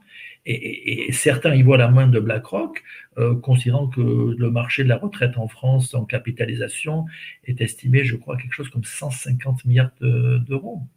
Donc ça peut, on peut penser que ça a les appétits, d'autant plus que M. Cirinelli, qu'on évoque dans notre ouvrage, il a été décoré par M. Macron euh, de la Légion d'honneur. Est-ce que ce M. Cirelli, qui est président de Black, BlackRock France, vient, euh, envoie des notes ou des conseils, ou dit voilà, Monsieur Macron, euh, ben, ce serait mieux si vous, faisiez, si vous mettiez en place cette loi-là plutôt que celle-là. Est-ce que ça se passe comme ça? Disons que là, il n'y a pas de preuves, si tu veux. On peut, on peut imaginer, on peut avoir comme hypothèse que euh, BlackRock, d'ailleurs. Euh, en tout cas, il doit faire son métier. Voilà, il, doit faire son métier. si son métier est de, est, de, faire ce que vous êtes en train de dire, mon cher Mike, bah, il va le faire. Je, je, je, je, ne sais pas exactement quels sont ses, euh, si vous voulez, ses, mais ouais, il fera son métier, quoi. En tout cas, ce livre, voilà, multinational ou mafia, un livre à acheter, c'est vrai, une vraie, vraie bombe. Euh, je vous dis vraiment, il faut l'acheter, il faut le commander, il faut que vous le lisiez. Euh, dites-moi, où est-ce qu'on peut le trouver, ce livre? Mike, tu as oublié vers une planète bananière, parce qu'en fait, on parle à l'échelle Pardon, vers une planète bananière. C'est pas la République, c'est toute la planète. c'est la, planète. Voilà. nous, nous, on peut le. Comment dire, comme nous sommes auto-éditeurs, on l'a mis sur Amazon, hein, tout simplement. Hein. Euh, euh, voilà, pour qu'il soit accessible par le plus eh grand ben, nombre. Vous me donnerez le lien euh, Amazon qu'il faudra mettre en description. Tout à fait, en français et en anglais, on a les deux versions. On est sur Amazon euh, Amérique aussi, Amazon.com aussi. Ben, vous m'enverrez juste après cet entretien les deux versions, voilà, les deux liens des deux versions. Comme ça, on le mettra tout de suite en description. Et moi, je vous le conseille vraiment de l'acheter parce que il ne faut pas être ignorants. L'ignorance, ce n'est pas notre pouvoir, mais celui des élites. Hein. Lorsqu'on ne sait pas ce qui se passe à travers le monde et comment nous sommes gérés, eh bien, on est ignorant et malheureusement, on n'a pas le pouvoir. Hein. C'est ça, hein, globalement.